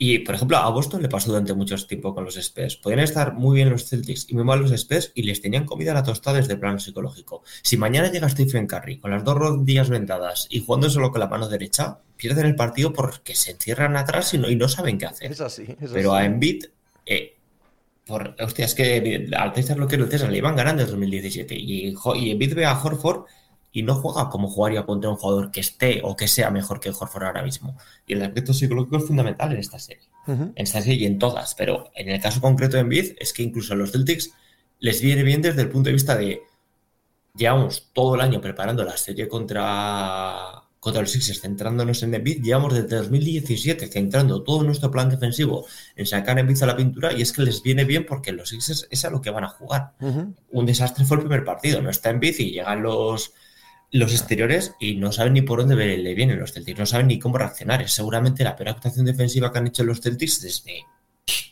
2016, seguramente, la del, la del primer partido de, de, la serie. En el momento que saben el rival que tienen enfrente y se une el hecho de que el jugador diferencial no le respetan, por así decirlo, y con muchas comillas, y tenerlo ayer. Eh, el hecho de que Aaron Williams no jugase y de repente vuelva a jugar ¿Cómo se explica, tío? No, no, yo no lo entiendo mucho el rol de Grant Williams en este grupo. Eh, se explica desde una manera muy sencilla, que es muy complicada, y es que Grant Williams vivió una explosión el año pasado porque le gustaba mucho al entrenador y el entrenador le sacó muchísimo potencial. Eh, es un jugador que, que, funciona muy bien en sistemas, Grant Williams, porque por talento físico, eh, por talento, por físico y estas cosas no va a destacar nunca, pero es un jugador inteligente que si entiende el sistema y el sistema se adapta bien a él, va a destacar. Y el año pasado el sistema era un caramelito para él, porque estaba perfecto, estaba diseñado para lo que él es como jugador. Uh -huh. Y luego encima es un jugador que en matchups como contra Filadelfia o contra los Milwaukee Bucks encaja muy bien. Este año a Mazula no le gusta. Es un jugador que no le gusta, no encaja en sus planes ofensivos, no le gustan los jugadores que desde un punto de vista ofensivo esperan en, la esquina y punto. De hecho, será en un principio Hauser y lo transformó completamente. Pero Williams es lo que puede aportar. Y a Mazula no le gusta. Y, y Grant Williams también, entre que el sistema en ataque ha cambiado, no le gusta al entrenador y que empezó la temporada con muchos pájaros en la cabeza, con los 20 millones que iba a cobrar, pues desapareció completamente la rotación. Y mm. contra Atlanta, que encima a Atlanta le agravas a todo lo que te he comentado, que no encajaba con, contra el equipo Atlanta, desapareció completamente. Pero contra Sixers es, no, no, es que se le vaya a necesitar, es que es, es fundamental eh, para este plan de contención de, de Embiid, porque cuando no esté Horford en pista es él el encargado de, de sacar la pintura y de quemarle en el cuerpo a cuerpo. Y que Horford, y no, es, y que Horford no es el del año pasado, ni el de hace dos, no. ni el de hace tres, y que no lo va a volver a ser, claro. No, es el primer año que se le ven las costuras a, Horford, porque en el pasado te quedaba eh, emparejado con un perimetral, como en este caso puede ser Harden, y estabas tranquilo, plan de, por envergadura, por, por velocidad, por, posicionamiento, sabes que, va, que iba a llegar, en plan del tiro va a ser contestado, pero este año no, es el primer año que se le ve a Horford que, que ha pegado un bajón en, en, lo físico. Y Grant Williams ahí te viene muy bien. Em, hoy solo un partido, el segundo entre Lakers y Warriors. ¿Cómo lo ves, tío? ¿Preocupado por los Warriors? O sea, preocupado. Preocupado, no creo que sea la palabra correcta desde tu punto de vista, pero entiéndeme. Es, eh, hoy... Preocupado no es. Estoy preocupadísimo, es la peor serie a la que me he enfrentado psicológicamente en mi vida. Ya, ya, ya, ya. Es la peor. No, no hay manera de que pierdan ambos. claro, es decir, oh, pues mira, ¿qué, ¿qué, quiero que gane? Los Lakers que por un lado no quieres que ganes porque son los Lakers, y encima LeBron es LeBron, o, Warriors, que estuvo este año en Quiero que pierdan los dos, que se caiga el avión encima del estadio. No, no quiero que pase nadie hay, que ver, hay que ver lo que te gustan los Denver Nuggets este año, ¿eh? Joder, es una maravilla, ¿eh? es que, encima es que yo, yo, creo que la NBA les debe unas finales, el baloncesto les debe unas finales. no un anillo, no, les debe unas finales. unas finales. A ver, eh, ponte serio. Eh, los Warriors tienen un partido hoy muy heavy muy, muy heavy. Es evidente que no se van a poner nerviosos, es evidente que tienen todo el pedigre de campeones, es evidente que pueden ganar a cualquiera, pero la exhibición de Davis el otro día es muy mala noticia para ellos porque contra Davis tienen pocas pocas respuestas, ellos y cualquiera, ¿eh? contra un Davis como el del otro día. Ahora bien, con el Davis defensivo y ofensivo del otro día, no pueden tener a Kevin Looney y a Draymond Green en pista a la vez. Y eso para ellos es un problemón, yendo como van escasos de, escasos de profundidad este año. Están muy escasos de profundidad y están muy escasos de, físico, porque es lo que más les, les he notado a los Golden State Warriors, para que su defensa, aunque siempre se ha basado en, los cambios, en la inteligencia para leerlos, para hacer tantos cambios necesitas muchas piernas. Y, los Warriors les veo muy, muy cortos de piernas. Y luego ya si a eso le sumas que a Davis es que no, no, no, tienen respuesta a ningún lado de, la pista En si Davis está medianamente bien, si puede jugar 25 minutos buenos, se les pone muy hacia arriba la, la, la serie y el, partido el partido de la serie. Y, los Lakers, en verdad es que incluso con LeBron a una pierna, no necesitan a, a LeBron. Es que el, jugador más importante de esta serie es Anthony Davis. Y toda la serie va a pasar por él. Sí, sí, claro. En plan, y si está bien, no sé cómo. Bueno, sí sé que Stephen Curry. Pero si está bien, no sé cómo pueden rascar más de de dos partidos eh, a estas alturas contra, contra estos Lakers, porque los Lakers sí que tienen herramientas, sí que tienen, tienen a Reeves, tienen a Chimura, tienen, tienen cosas para contener a, el juego de, Golden State. Vanderbilt, es clave, tío, en, esta serie, ojo, eh. Digo, tienen eh, buen equipo para, para responderles, pero no, no sé en el lado contrario, es que me da mucho miedo. De la... Creo que es. Nunca pensé esta temporada que, bueno, para empezar, nunca pensé que iba a estar Lakers en esta, en esta situación. Pero lo tienen muy jodido. Muy, muy de acuerdo. sí, sí, sí. muy, muy de acuerdo. Estoy, aquí buscando alguna cosa porque la quiero yo para mí, en plan de qué, puede sacar Golden State y más allá de un problema físico Anthony Davis o una actuación histórica, como le hemos visto muchas, que es lo que llega en su favor de, de Stephen Curry, pero no son para nada favoritos de esta serie. No, yo para mí sí lo eran y el primer partido, bueno, pues es una bofetada de realidad. Evidentemente solo es un partido, ¿no? Pero es el cómo, es el cómo, tío. Es, esa, ese dominio ah, asombroso en ambos lados de la zona que con un Anthony Davis continuamente sano, es decir, con continuidad, hay muy poca capacidad enfrente, en casi con ningún equipo, por supuesto, pero en la construcción y en cómo están estructurados estos Warriors, es muy difícil imaginar, más allá de 50 puntos de carry, que tampoco lo vamos a descartar nadie, que, tengan otra opción. Ya digo, lo, primero, lo primero es que o Looney o, Green desaparezcan de cancha. Y eso ya, eso ya supone un problema muy serio dentro de los Warriors.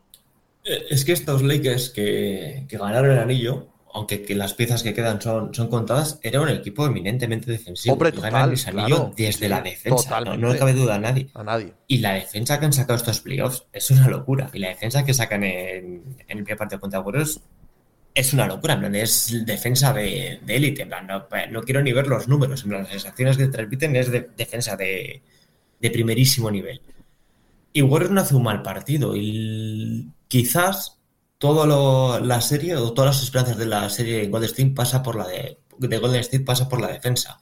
El otro día hay un dato que se va un poquitillo de manos, que es que creo que los Lakers lanzan 25 27 tiros libres por los 5 de por los 5 de, Golden State. Si son capaces más o menos de de contener, de no hacer que los Lakers vayan tanto a la, a la línea, Lakers tampoco, sí, ahí sí que más allá de Anthony Davis no tienen muchas más opciones en, en ataque. de, no, no tienen. Con LeBron James lesionado, como suponemos que, está, quede claro. Sin LeBron, sin LeBron James, la única opción de los Lakers en ataque es balones a Davis y abusar del mismatch. Y más allá de eso es que si, evitan ir a la línea, eh, vamos, si evitan cometer mucha falta tonta como la hubo el otro día, porque hay mucha falta tonta y mucha falta de que no puedes hacer otra cosa porque te saca tres por Davis. Y ya digo, si consiguen hacer un plan defensivo que saquen a Davis de, de la pintura, pueden tener algo, pero más allá de eso no, no veo cómo pueden contener algo. yo me enfrento a este segundo partido así, es verdad, ¿eh? que luego las series cambian mucho y mutan y en el cuarto partido igual estamos haciendo todo lo contrario, que sabemos lo que hay enfrente, sabemos lo que son los Warriors, pero la sensación del primer partido es, la misma que está diciendo Javi. ¡Hala! A pasarlo bien, sigue currando, abrazos. Joder, genial, lo voy a pasar. ¿Eh? disfrútalo mucho. Hasta luego. Hasta luego.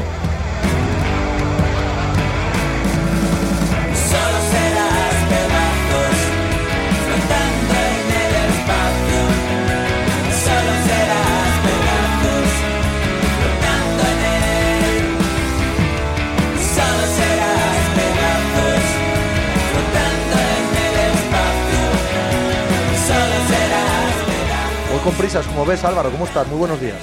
Muy bien, lo que te iba a contar, que, me, que, me, que te había citado antes porque me voy de viaje y tal, nada. No, no, no, pero eso cuéntalo ahora. O sea, yo una vez que nos metemos, una vez que nos metemos en la posición que se graba, ya no tengo prisa. Lo que tengo prisa es para meteros, pero una vez aquí hay que pasar estos 15 minutos, así que... ¿Dónde vas? ¿Dónde vas? A ver, a ver un europeo, que hay un europeo en Alicante y me dijeron, ¿te quieres bajar? Eh, hacemos alguna cosilla más aparte, así que me voy para Alicante, que no está mal un par de días por allí. ¿Este fin de semana o qué? El viernes. O sea, mañana me voy hoy, que es el pesaje, y mañana tenemos ahí un par de cosas más antes de la velada y luego la velada y, y el sábado para Madrid, pero bueno está bien salir un poco. Sí, señor, hay que salir a, pasear, a que te dé el aire. Eh, Se ofrecen comedia, aparte de. Siempre.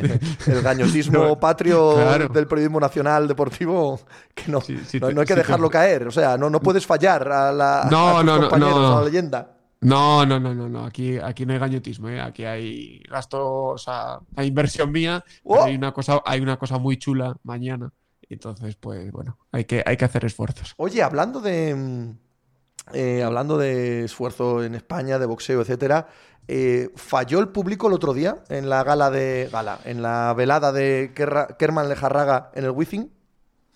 A ver, yo personalmente me esperaba menos gente de la que hubo. Así que eso se puede entender de, de, muchas maneras. Obviamente era una velada para que hubiese reventado de gente, pero también hay que tener en cuenta muchos condicionantes. Eh, la fecha era malísima. O sea, tú en un puente eh, de cuatro días en Madrid es muy complicado que, que, metas ese evento. Lo puedes pensar, como supongo que lo pensaron ellos, de bueno, es que hay gente que puede venir desde fuera, ya, pero es carísimo venir justo en ese puente a Madrid y luego toda la gente que iba a mover Kerman, obviamente al no pelear Kerman, pues mucha no, no vino.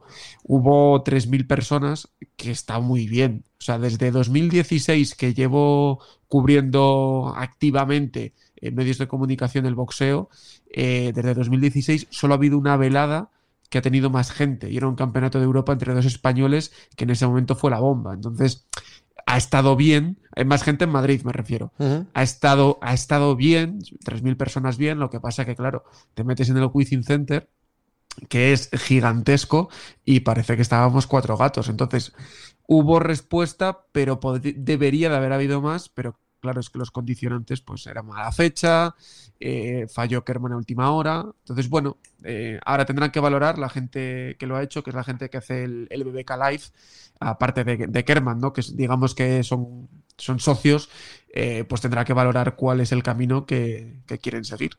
Sí, porque, bueno, las expectativas eran muy altas, Quizás sea eso también el problema, que las expectativas eran irreales. Claro, o sea, mm, meter 11.000 personas como metía Kerman en Bilbao era imposible y era irreal completamente.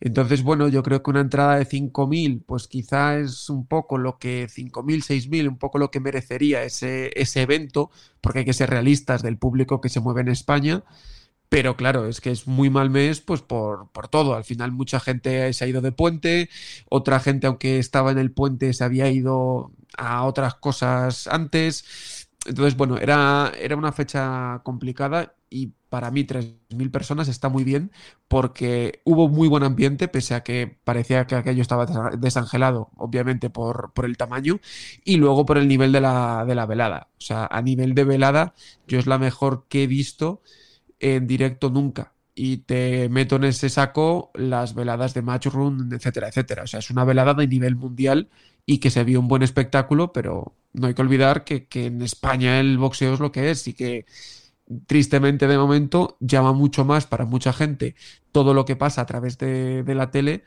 que lo que pasa yendo al pabellón. Y eso es así y hay que contar con ello.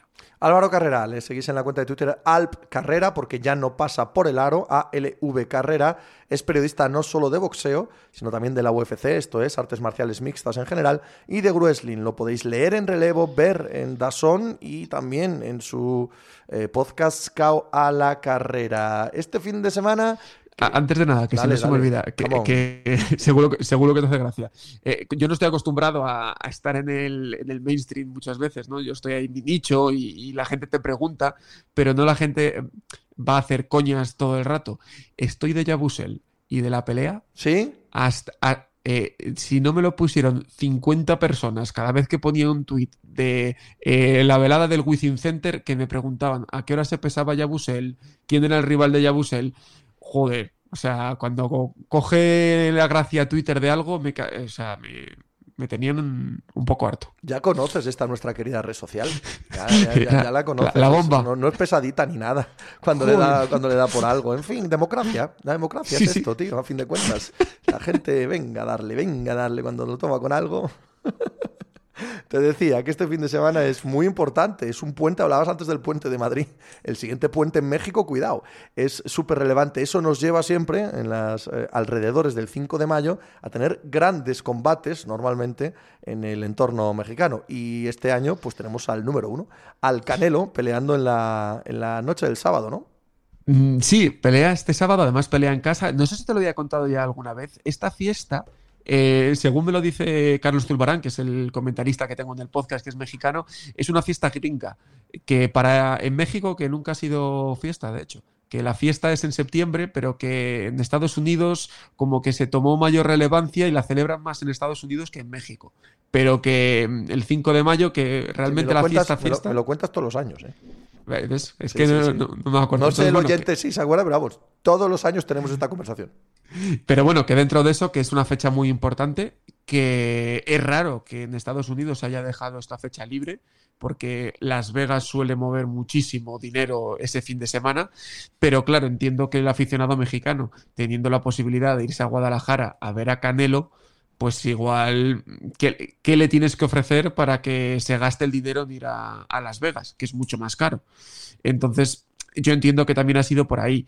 Fuera de eso, eh, Canelo es el rey de esta fecha, obviamente, en cuanto es, el, es uno de los reyes del boxeo y obviamente en cuanto a público latino es el número uno. Por lo otro estamos hablando de Tyson Fury y de Gervonta Davis y es una pelea, pues yo creo, de baño de masas. Al final Canelo sale de una lesión, al final no es un, sí que es el retador oficial, pero no es un retador que tú digas mm, va a meterle en problemas. Debería Canelo de ganar fácil y disfrutar con su público. Al final es bonito, yo creo que también para Canelo, después de más de 10 años, poder volver a pelear en casa, que siempre cuando en estos deportes, cuando llegas a un top, estás acostumbrado a pelear fuera y mucha gente que no puede permitirse un viaje a Estados Unidos podrá estar allí viéndole y las colas eh, cada vez que había entradas a la venta y, la repercusión está siendo muy buena.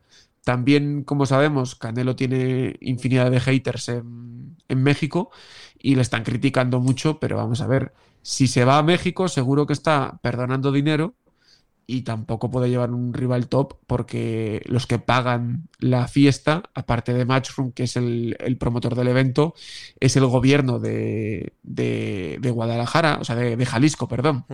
Entonces, eh, tampoco pueden hacer milagros. Ya bastante que, han conseguido llevar a Canelo. ¿Dónde lo vemos? ¿En Dazón? En Dazón, sí, sí. En Dazón eh, es, es la velada, creo que empieza a la una y media, creo que va a ir un pelín más pronto de lo habitual para que no tenga que esperar a, a, que sea el combate estelar de la UFC como le pasó cuando, cuando peleó contra Kovalev. Pero sí, va a ser a la hora de siempre, que es por la mañana del domingo, a las 9, a las 10, cuando me levante. esa, esa, es la, esa, es la, mejor hora, pero bueno, si alguien hay despierto, si alguien hay despierto, que, que lo sepa que, que va, yo creo que será un, un pelín antes eh, por eso, para que justo acabe Canelo y empiece el estelar de la UFC, más o menos debe ser ese el, el timing. Estelar de la UFC, que es Sterling contra Cejudo, en la, el evento 288, eh, pues muy atractivo también. Decías que el boxeo se ha tomado libre el 5 de mayo en Estados Unidos, pero no, pero no en la UFC. Mira, me sorprendió que UFC no aprovechase para hacer algo en Las Vegas, mm. porque se van a Nueva Jersey y me sorprende porque eh, Henry Cejudo tiene orígenes mexicanos y a mí me hubiera parecido un movimiento de marketing cojonudo. Es decir, bueno, pues ya que el boxeo deja libre Las Vegas, nosotros cogemos Las Vegas, porque además es, es la ciudad de, de, la UFC por excelencia, Las Vegas. Pero se ve que no se fiaban que no fuese algo gordo o, vete tú a saber el qué, o ya tenían el acuerdo hecho de antes, y se van al Prudential Center de, de Newark, en New Jersey, y sobre todo lo importante es esa vuelta de Henry Cejudo. Hay que recordar que Henry Cejudo peleó por última vez hace tres años, uh -huh. estaba en su prime, acuérdate, eh, ganó el título en el peso mosca, lo ganó en el, en el gallo, parecía incontestable y de repente dijo que se retiraba. Todos sabíamos que iba a volver, lo que no imaginábamos es que tardase tres años en volver. Y ahora se encuentra un Sterling que tú dices, uff, eh, Sterling es un rival que a priori no tiene mucho nombre, de hecho es la primera vez que va a hacer un combate estelar en UFC, pese a ser campeón, pero desde que ganó a Peter Jan de aquella manera, ha crecido un montón como luchador, entonces creo que va a ser una pelea muy, muy, muy igualada y que Cejudo es alguien eh, muy bueno, es uno de los mejores de la historia, pero no lo tiene nada fácil para volver. Dicho esto, igual nos pasa como con John Jones. ¿Te acuerdas que decíamos, bueno, Cyril Gann, no sé qué, y cogió y se lo ventiló sí. en un abrir y cerrar de ojos? Totalmente. Pues igual pasa lo mismo, pero a priori Sterling viene creciendo mucho y debería de darle una buena pelea, además por tamaño. Si yo fuese Sterling, intentaría mantenerme alejado de Cejudo, que sabemos que lo más peligroso que tiene es la pegada, y intentar llevar la pelea al suelo, evitando el wrestling que no hay que olvidar que Cejudo fue campeón olímpico en 2008 en, en wrestling. Ah, para el UFC sería estupendísimo, ¿eh? Que Cejudo volviese, que pelease muy bien, que ganase. Sería tremendo. Sí, porque yo creo que si Cejudo pierde, se retira definitivamente. Uh -huh. Porque no tendría lugar eh, que intentase la, la machada de subir al peso pluma después de perder y eh, no veo a Cejudo haciéndose tres o dos o tres peleas para volver a tener una oportunidad titular. Tendría que ser pues una pelea muy igualada, que fuese muy polémica, ¿sabes? Para que hubiese una revancha directa. Pero si no, eh, sería muy complicado. En el caso de que gane, yo creo que va a intentar lo del peso pluma, porque eh, Henry Cejudo como buen, como buen luchador, pero aparte como buen luchador de los top, tiene mucho ego y está buscando ser el mejor de la historia y para muchos todavía pues no lo colocan ahí. Vete tú a saber por qué en esa, en esa pelea. Entonces, eh, él sabe que tiene que hacer algo diferencial y nadie en la historia ha ganado eh, un campeonato en tres divisiones diferentes.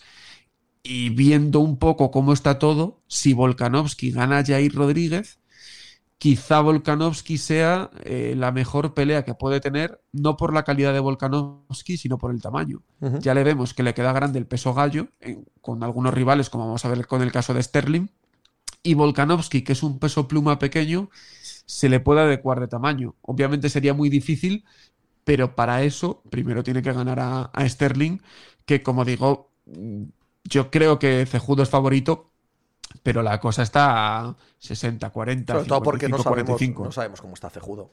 No tenemos Eso ni idea. No, no. Y lo que dices de Volkanovski me, me, me, atrae mucho, ¿no? Porque Volkanovski es una de las estrellas evidentemente emergentes de, de la UFC eh, y no tiene rivales alrededor de ese mismo nivel. Si Cejudo gana a Sterling y luego hay un Volkanovski Cejudo, eso es top top para la UFC. Sería top para la, para la UFC. Eh, fíjate lo que te digo. Igual nos fastidia a nosotros. Mm. Por, por Ilia Topuria. Exacto. Porque si gana Ilia Topuria a Josemet, se mete en el top 5. Y si tú echas la lista del top 5, eh, la novedad es Ilia. Y le encanta a la UFC el tema de el invicto que viene subiendo, ¿sabes? De darle la oportunidad. Y podríamos ver ese combate a final de año. Pero claro, eh, también hay que ver si hay esta opción, que obviamente sería una pelea de mucho más dinero para Volkanovski y de un riesgo, digamos, más aceptable para Volkanovski. Y aparte, cómo está el tema Makachev, que recordamos que Volkanovski quiere la revancha con Makachev y a priori si gana Jair podría ir a, esa opción. A mí personalmente me gustaría ver un cejudo Volkanovski, pero claro, eh, primero eso tienen que colocar todos los condicionantes y como digo, si se diese eso, pues nos perjudicaría en el sentido de que, bueno, pues que si quizá Ilia pudiese hacer el título a final de este año, pues igual tiene que esperar unos meses más o no y vuelven a poner un campeonato interino y lo hace Ilia con Brian Ortega, por ejemplo. Hay que ver cómo se va desarrollando todo. Eh, tienes toda la razón, desde el punto de vista español, desde el punto de vista global, genérico, creo que la Volkanovski Cejudo sería uno de los combates del año ¿eh? para la UFC. Sí, tota-, totalmente. O sea, yo sí me diciendo ahora mismo un combate, eh, pues igual te digo ese, porque Me, me, gustaría más incluso que ver la revancha contra Makachev. Porque no sé si por la novedad, pero me llamaría más la atención. Querido, que pases muy buen día y muy buena velada en Alicante. Muchas gracias, Pepe. Un abrazo.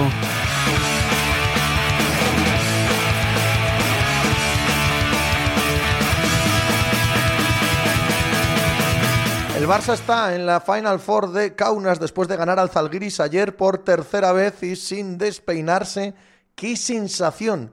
de superioridad del Barça en esta parte final de la temporada, evidentemente en esta eliminatoria de cuartos frente al Zalgiris Kaunas, pero en general, ¿eh? durante toda la parte final de la temporada, a mí ahora mismo el Barça me parece el mejor equipo de Europa, está funcionando todo, todo. El aspecto físico, el aspecto rotacional, la implicación de cada cual con su rol, ya sea Vesely, ya sea Satoransky, ya sea, no sé, Mirotic. Ayer no hace falta que la Provitola haga un buen partido, lo hace Baitis, eh, Tobey está jugando muy bien, no lo sé. A, mí es un, un equipo que me chifla, que me vuelve loco y que cuando se presente la Final Four será para mí el gran favorito. De hecho, es el único que se presenta allí en tres partidos. El Olympiacos ganó un partido igualadísimo en Estambul al Fenerbahce, pone el 2-1 a su favor, recupera el factor cancha, así que pase lo que pase, en el cuarto partido va a tener opción de ganar bien en ese cuarto o si no en el quinto en eh, Grecia. Y, eso es evidentemente muy muy importante para el que ha sido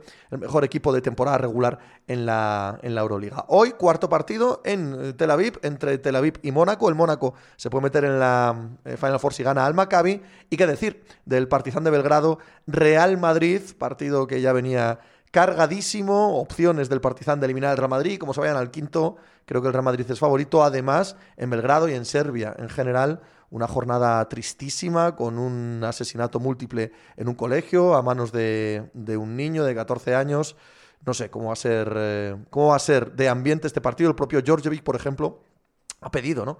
Que no se juegue el encuentro. No sé, no sé qué esperar de este Partizan Real Madrid, que ha tenido de todo menos baloncesto, ¿verdad? Eh, esta serie. Bueno, el Madrid puede quedar eliminado hoy de la Euroliga en caso de perder en Belgrado. No me olvido del Masters 1000 de Madrid de tenis. Carlos Alcaraz y Chorich ya están en semifinales que jugarán el viernes. Allí también estarán los vencedores del Chichipas Straf eh, y del Karatsev Zang, que se juegan hoy. Chichipas y Karasev, evidentemente, los grandes favoritos. ¡Hala! Muy bien, hablemos de todo lo que pasa en el deporte en la cuenta de Twitter, arroba Pepe Brasín. Hablemos también esta tarde en el canal de Twitch del Diario As, junto a Juan Marrubio en la pica de As, de cuatro y media a seis y media. Pasaos por allí y charlamos de lo que queráis. ¿Qué hemos aprendido hoy? Hemos aprendido porque nos lo contó Javier Rodríguez, que en su opinión los Boston Celtics son este equipo. Es un equipo que se enciende y se apaga defensivamente y no se puede hacer nada. Y que cuando aparece su mejor versión pueden ganar a cualquiera, pero que su mejor versión aunque sea defensiva, no aparece todos los días ser igualada a uno frente a los Philadelphia Sixers. De la misma manera, hemos aprendido porque nos lo contó Álvaro Carrera que este fin de semana pelea Canelo Álvarez, sí, pero quizás es más relevante lo que haga Cejudo en la UFC en el evento 288 que lo que haga Canelo en un combate que en principio, en principio, parece muy decantado hacia el mexicano en el boxeo. Mañana mucho más, sala, quizá hacer algo por ahí.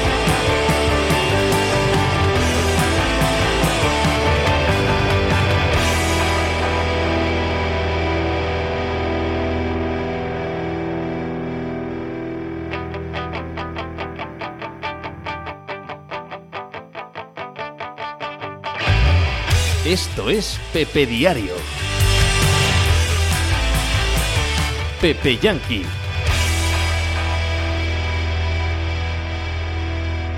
Hola, ¿qué tal? Hoy estamos a jueves 4 de mayo del año 2023. Os hablo desde Torrelodones, en Madrid, en España. Yo soy Pepe Rodríguez y este es el programa número 1173 de la sección de deporte norteamericano de Pepe Diario. Ya a jueves quería detenerme en uno de los asuntos del draft, hace una semana justo hoy que sucedió, o hará una semana, luego por la noche de madrugada, que sucedió que me resulta más intrigantes de todo el draft y que tiene más potencial, por supuesto, esto lo sabemos todos, por lo que voy a decir a continuación, de convertirse en un problema muy serio y de acabar con la carrera de un general manager y de un entrenador, de acabar por lo menos con su carrera actual y con el puesto que tiene. Me refiero a la elección en el número 8 del eh, draft de Villan Robinson, el corredor de los Texas Longhorns, por parte de los Atlanta Falcons. Eh, porque no se escoge mm, running back en primera ronda,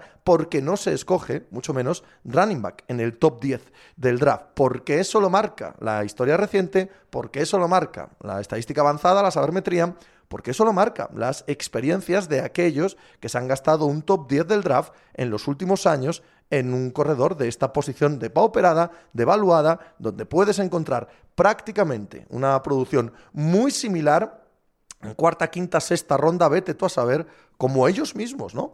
Podrían, eh, eh, podrían aplicarse, porque les pasó el año pasado cuando cogieron a Tyler Algeyer en eh, la quinta ronda y les dio un rendimiento estupendo.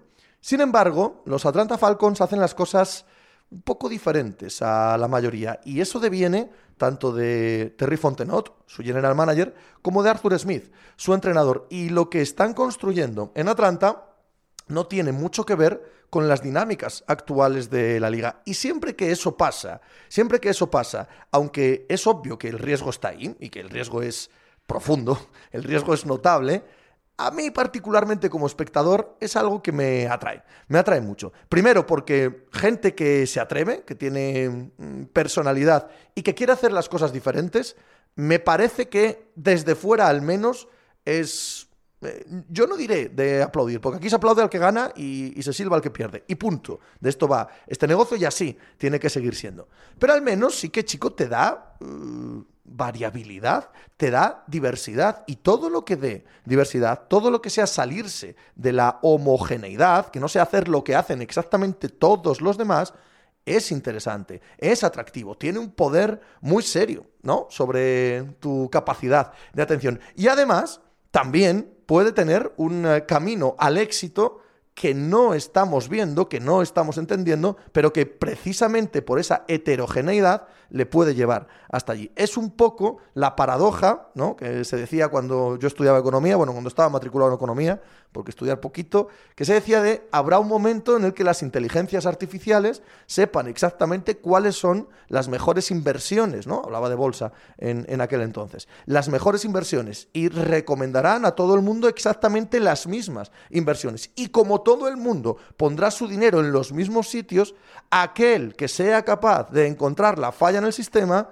será el que gane. Porque si todo el mundo hace exactamente lo mismo, el que sea capaz de hacerlo algo diferente será el que se lleve el gato al agua. Todos los demás van a encontrarse en una situación de igualdad. Es el diferente el que va a encontrar esa capacidad, esa posición donde, si lo encuentra, eh, poder llevarse el gato al agua. Lo normal, claro, es que te arrolle la normalidad y desaparezcas con tus ideas eh, revolucionarias y tus ideas estupendas que nadie sigue y te dirán, por algo alguien no la seguía, ¿sabes? Hemos visto en la NFL en tiempos recientes, por ejemplo, a Los Ángeles Rams hacerlo.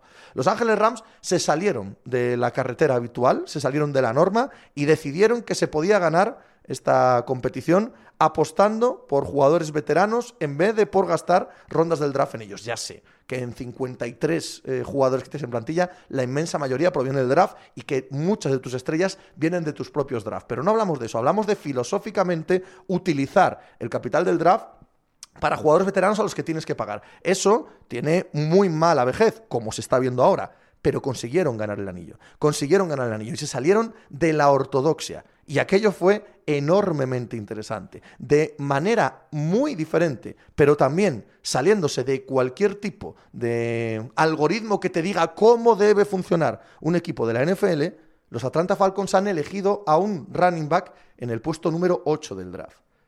Pero no solo eso, sino que en los dos últimos eh, años del draft, un equipo que no tiene sustento, que no tiene armazón, que no está entre los buenos equipos de la liga, todo lo contrario, ha decidido reconstruirse a través de posiciones de habilidad. Cosa que está prohibida por cualquier reglamento, por cualquier manual de cómo hacer un equipo de fútbol americano. Chico, si no tienes buenas trincheras y buenas líneas, empieza por ahí. Empieza por ahí. Sé lo suficientemente duro, lo suficientemente competente con la línea ofensiva para tener un pocket limpio, para tener alguna que otra yarda de más en el juego de carrera. Ten una línea defensiva potentísima. ¿Vale? Para a partir de ahí meter presión y ya veremos lo que pasa detrás eh, de ellos.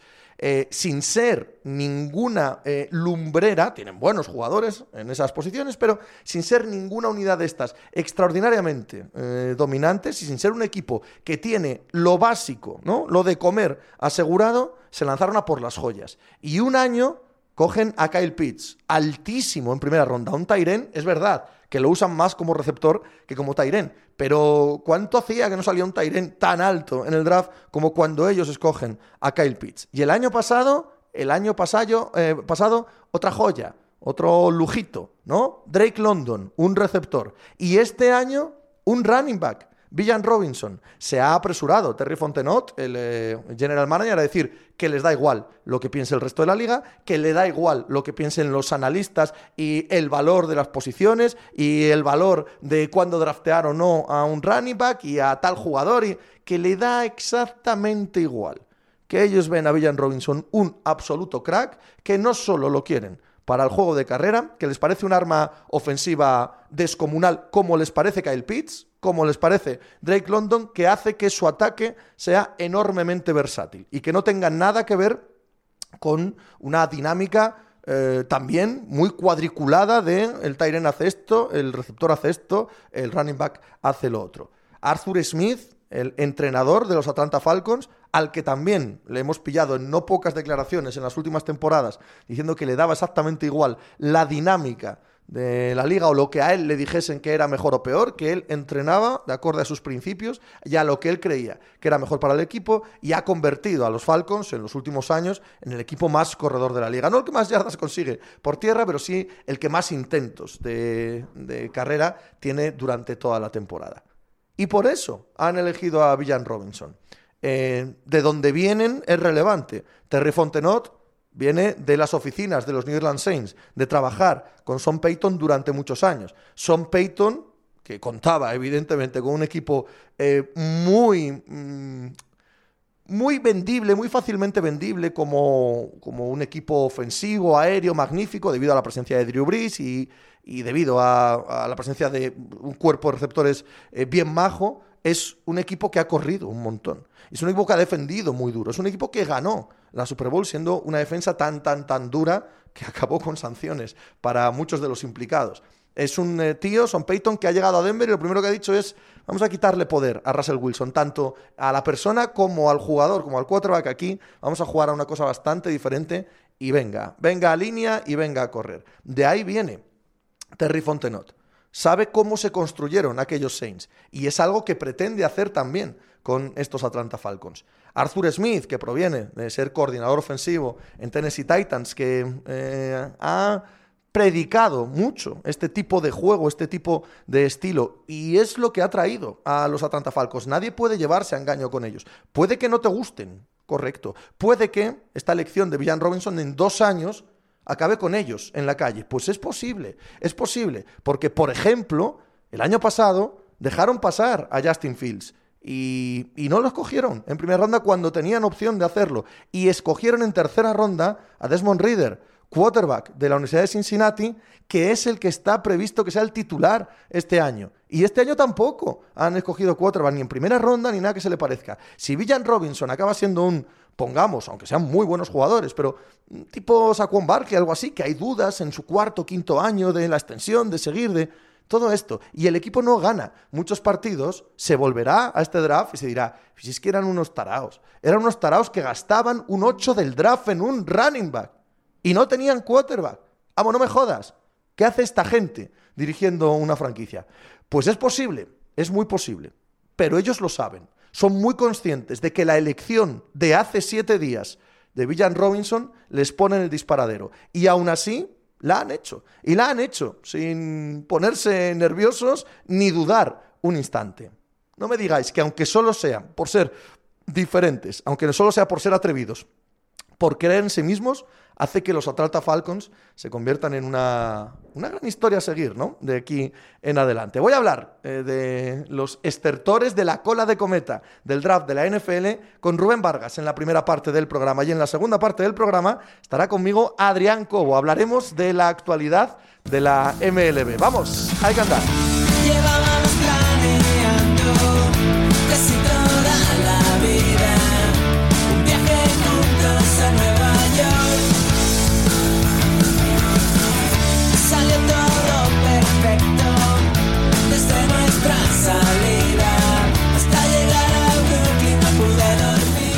Ya después del draft y aquí seguimos con los coletazos del mismo. Hoy lo voy a hablar con eh, Rubén Vargas, al que seguís en la cuenta de Twitter, arroba Rubén F. Vargas, parte de la familia de Spanish Bowl, la gran casa común de los aficionados de la NFL en España. Hola Rubén, ¿qué tal? Muy buenos días. ¿Qué pasa, Pepe? A unas horas que no suelen ser las que nos encontramos normalmente, pero bueno, disfrutando de una mañana soleada, ya con la voz recuperada. Me quedé afónico con el concierto la semana pasada y ya puedo estar a tope aquí hablando contigo. Has puesto muchos temas encima de la mesa que vamos a desgranar uno por uno. Primero, la hora. Te he movido. ¿Sabes por qué? Porque como casi todos queréis a la misma hora, los que tenéis más flexibilidad, es decir, os mando el WhatsApp. Puedes 20 minutos, puedes estar, puedes estar. El que sí, claro, no hay problema ese, ese os toca. Ese os toca la movilidad, ¿sabes? Y a ti hoy en concreto te ha ido moviendo, moviendo, moviendo y te ha tocado aquí hasta ahora. Te lo agradezco mucho, ¿eh? Os lo agradezco enormemente a los que podéis estar a varias horas. Estoy más despierto que otros días, eso es lo bueno de eso, seguro, eso seguro, eso seguro. El sol, el sol Aquí en Madrid eh, estamos ya agobiados, como que fuera verano. Ahí en Barcelona, con la puñetera humedad con la que tenéis eh, ese solazo veraniego, ¿andáis también por esas también o es solo un sol primaveral agradable de estar de terracita? De momento es agradable, sigue corriendo el airecito, eh, tenemos aún la primavera, pero esto va a durar poco, Pepe. Ya cuando llegue la humedad de, de Barna vamos a morir, vamos a morir con este calor. Se hace jodido el verano en Barcelona también. Sí, muchísimo. Y con los turistas ya ni te digo.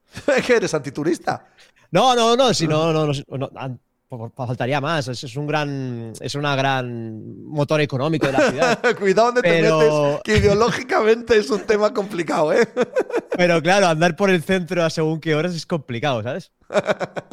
y lo de la voz.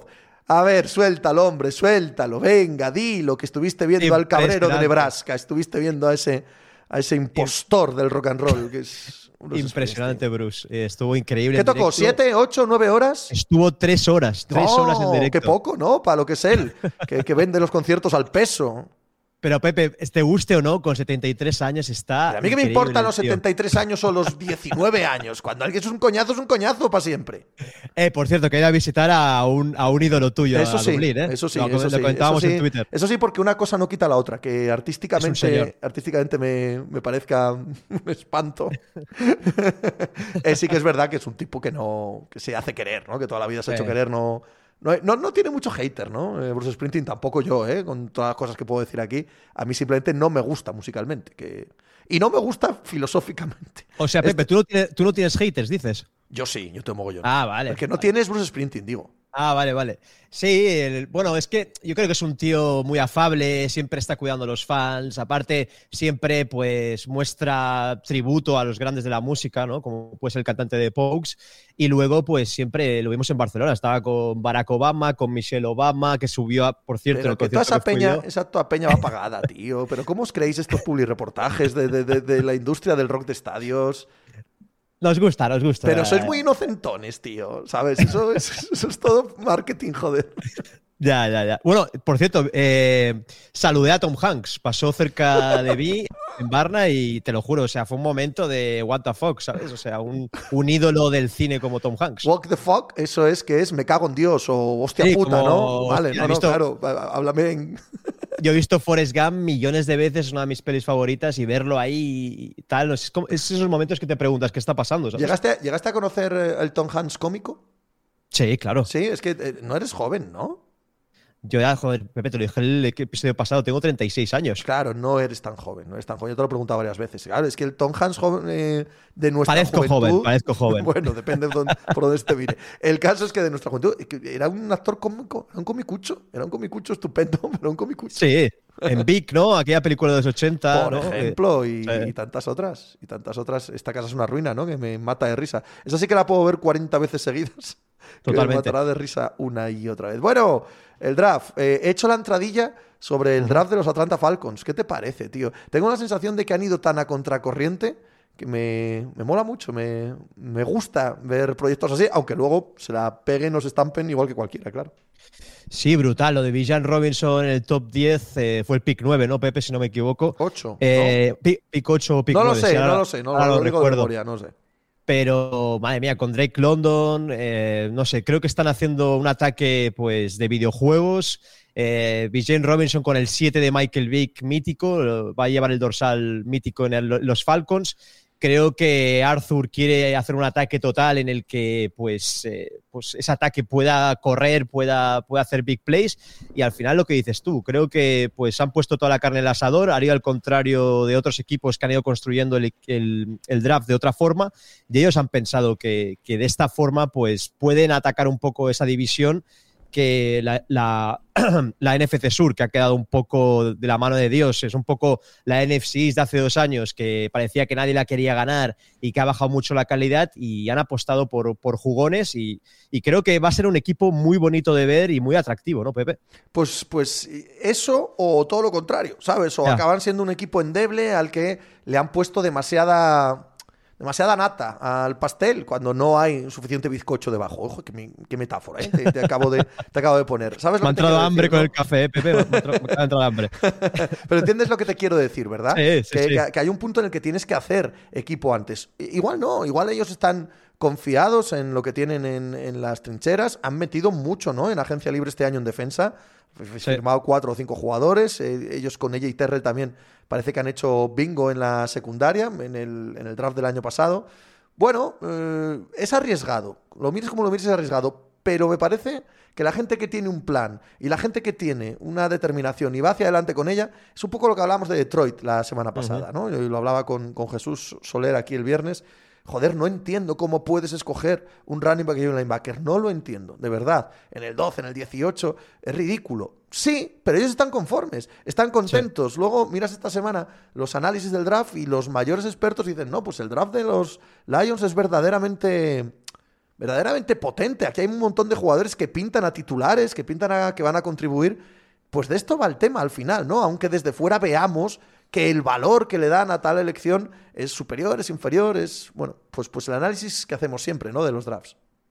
Sí, Fal- Falcon sobre todo tiene una ofensiva llena de estrellas súper jóvenes. Drake London, Tyre Aguilar, Kyle Pitts, que en su día también un un, pick un- que la gente pensaba, oh, un Titan tan arriba, un poco como BJ Robinson, ¿no? A- Robinson ha sido elegido muy alto para la posición, más cuando se está viendo que el mercado de running backs está bajando. Y luego Chris Lindstrom, Matthew Bergeron, el tackle que han, que han pillado, creo que están apostando por un core de, de una ofensiva súper joven y un poco también como, lo ha hecho, como han hecho los Lions, ¿no? Que nadie se esperaba que Gibbs fuera a hacer. Fue el pick 12, si no me equivoco, también, Sí, creo. Sí, sí, sí, sí. Que dices, wow, hablábamos en el podcast que podía ser que acabara final de, de primera ronda, principio de segunda, y lo que han hecho es desprenderse de Swift eh, porque creen que pues, no se adapta tanto a lo que quieren hacer ellos y, apuestan por Gibbs en ese pick. No sé, creo que, creo que son equipos que no tienen nada que perder, como has dicho Pepe, y que apuestan y ponen toda la carne en asador y creen que de esta forma pueden sorprender a la liga y pueden tener opciones de ganar sus respectivas divisiones. Eh, es que esa parte también es importante, creo, ¿no?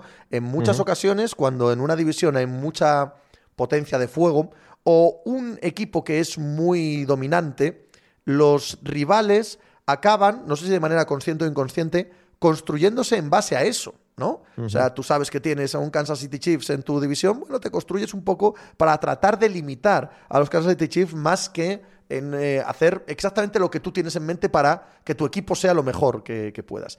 Tanto en la NFC Sur como en la NFC Norte, hay un vacío de poder ahora mismo, ¿no?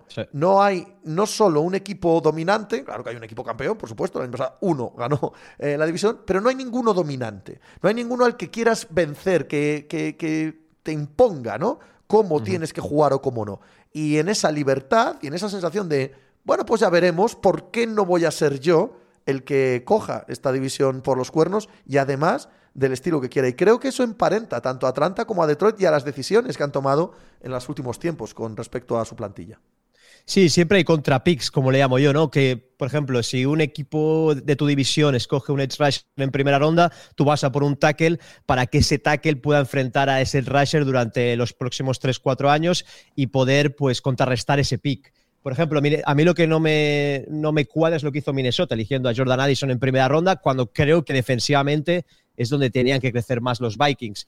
Luego los Packers eh, sí que fueron a por Van Ness, ¿no? Un edge rusher que sí que les hacía falta, en mi opinión, que creo que pues eh, había pocos eh, outside linebackers que pudieran llegar, aparte de Rashan Gary al, al quarterback rival y creo que pues Minnesota tiene mucho trabajo con Brian Flores. Siempre vamos a ver estos picks que dependiendo del, big board que tenga cada general manager, pues van a elegir un jugador que pueda contrarrestar el pick del equipo rival. Entonces es un poco esas guerras divisionales que tienen los equipos, ¿no? ¿Te has pasado toda la semana leyendo análisis y notas o no? ¿O has pasado? ¿Cómo eh, estás en periodo de descompresión? ¿Cómo lo has vivido esta, esta semana post-draft? Sí, siempre les PFF, siempre les eh, diferentes especialistas, pero la verdad es que, como decía Iker, el martes ya va bien un poco de ir bajando el pistón, eh, después del 11 de mayo que están en los calendarios, ir relajándose un poquito, porque luego en agosto viene el training camp, y al final es que estamos todo el año metidos eh, en el berenjenal de la NFL y, y un poco de desconnecting va bien, yo creo. ¿Y lo vas a hacer ya, ahora, o esperas a junio como yo? Bueno, vamos a esperar los primeros al calendario de, ahora, de la semana que viene. Sí. semanas, y luego, luego los campamentos de rookies y tal, te pones ahí un poco tontín con las fotos de los rookies, eh, de los Giants y no sé qué, ¿no? Y luego, eh, y luego con los primeros OTAs antes de junio, ese fin de semana en el que aparecen, no todos, pero algunos de los veteranos y también, ¿no? Uy, a ver cómo están, están en mejor forma de su vida y este año sí, todo eso. ¿Todo eso te lo comes?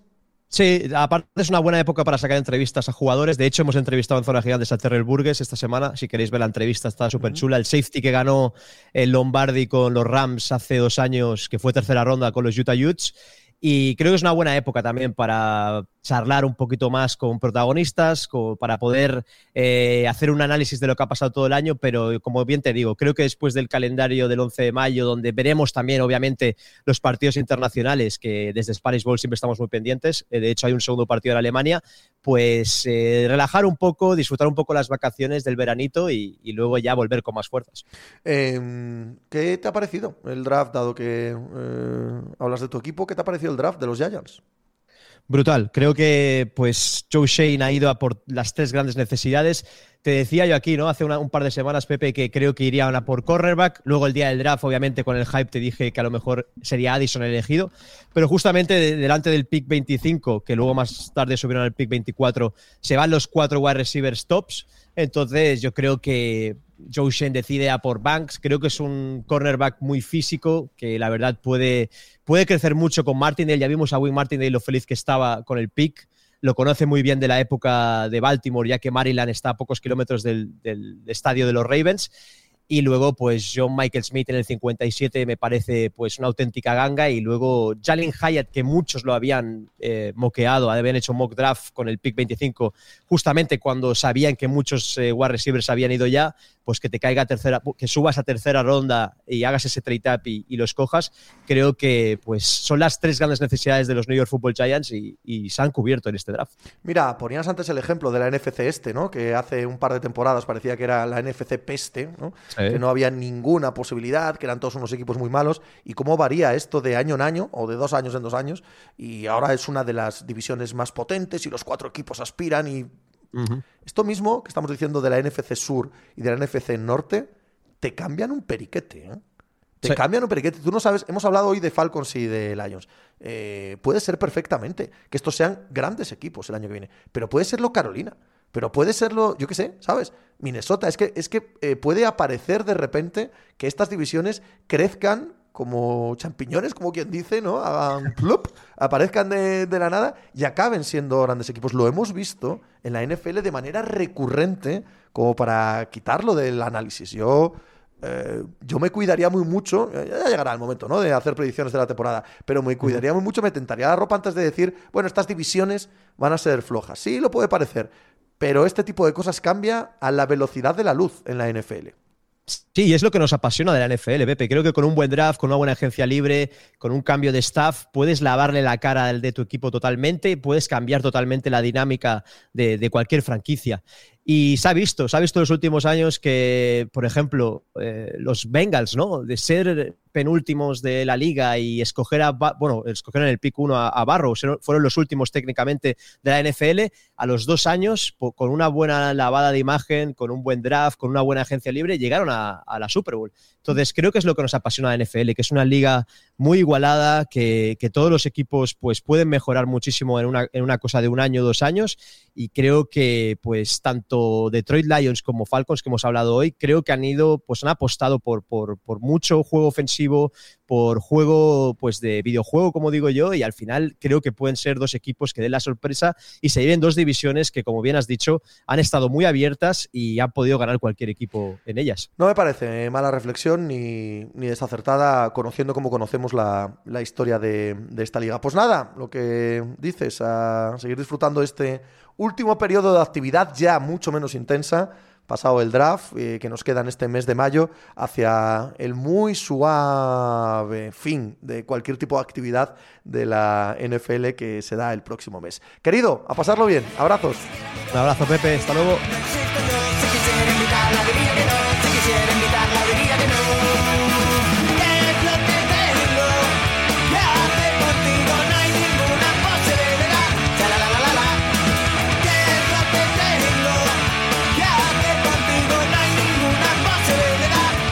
Querido Adrián Cobo, ¿cómo va la vida, hombre?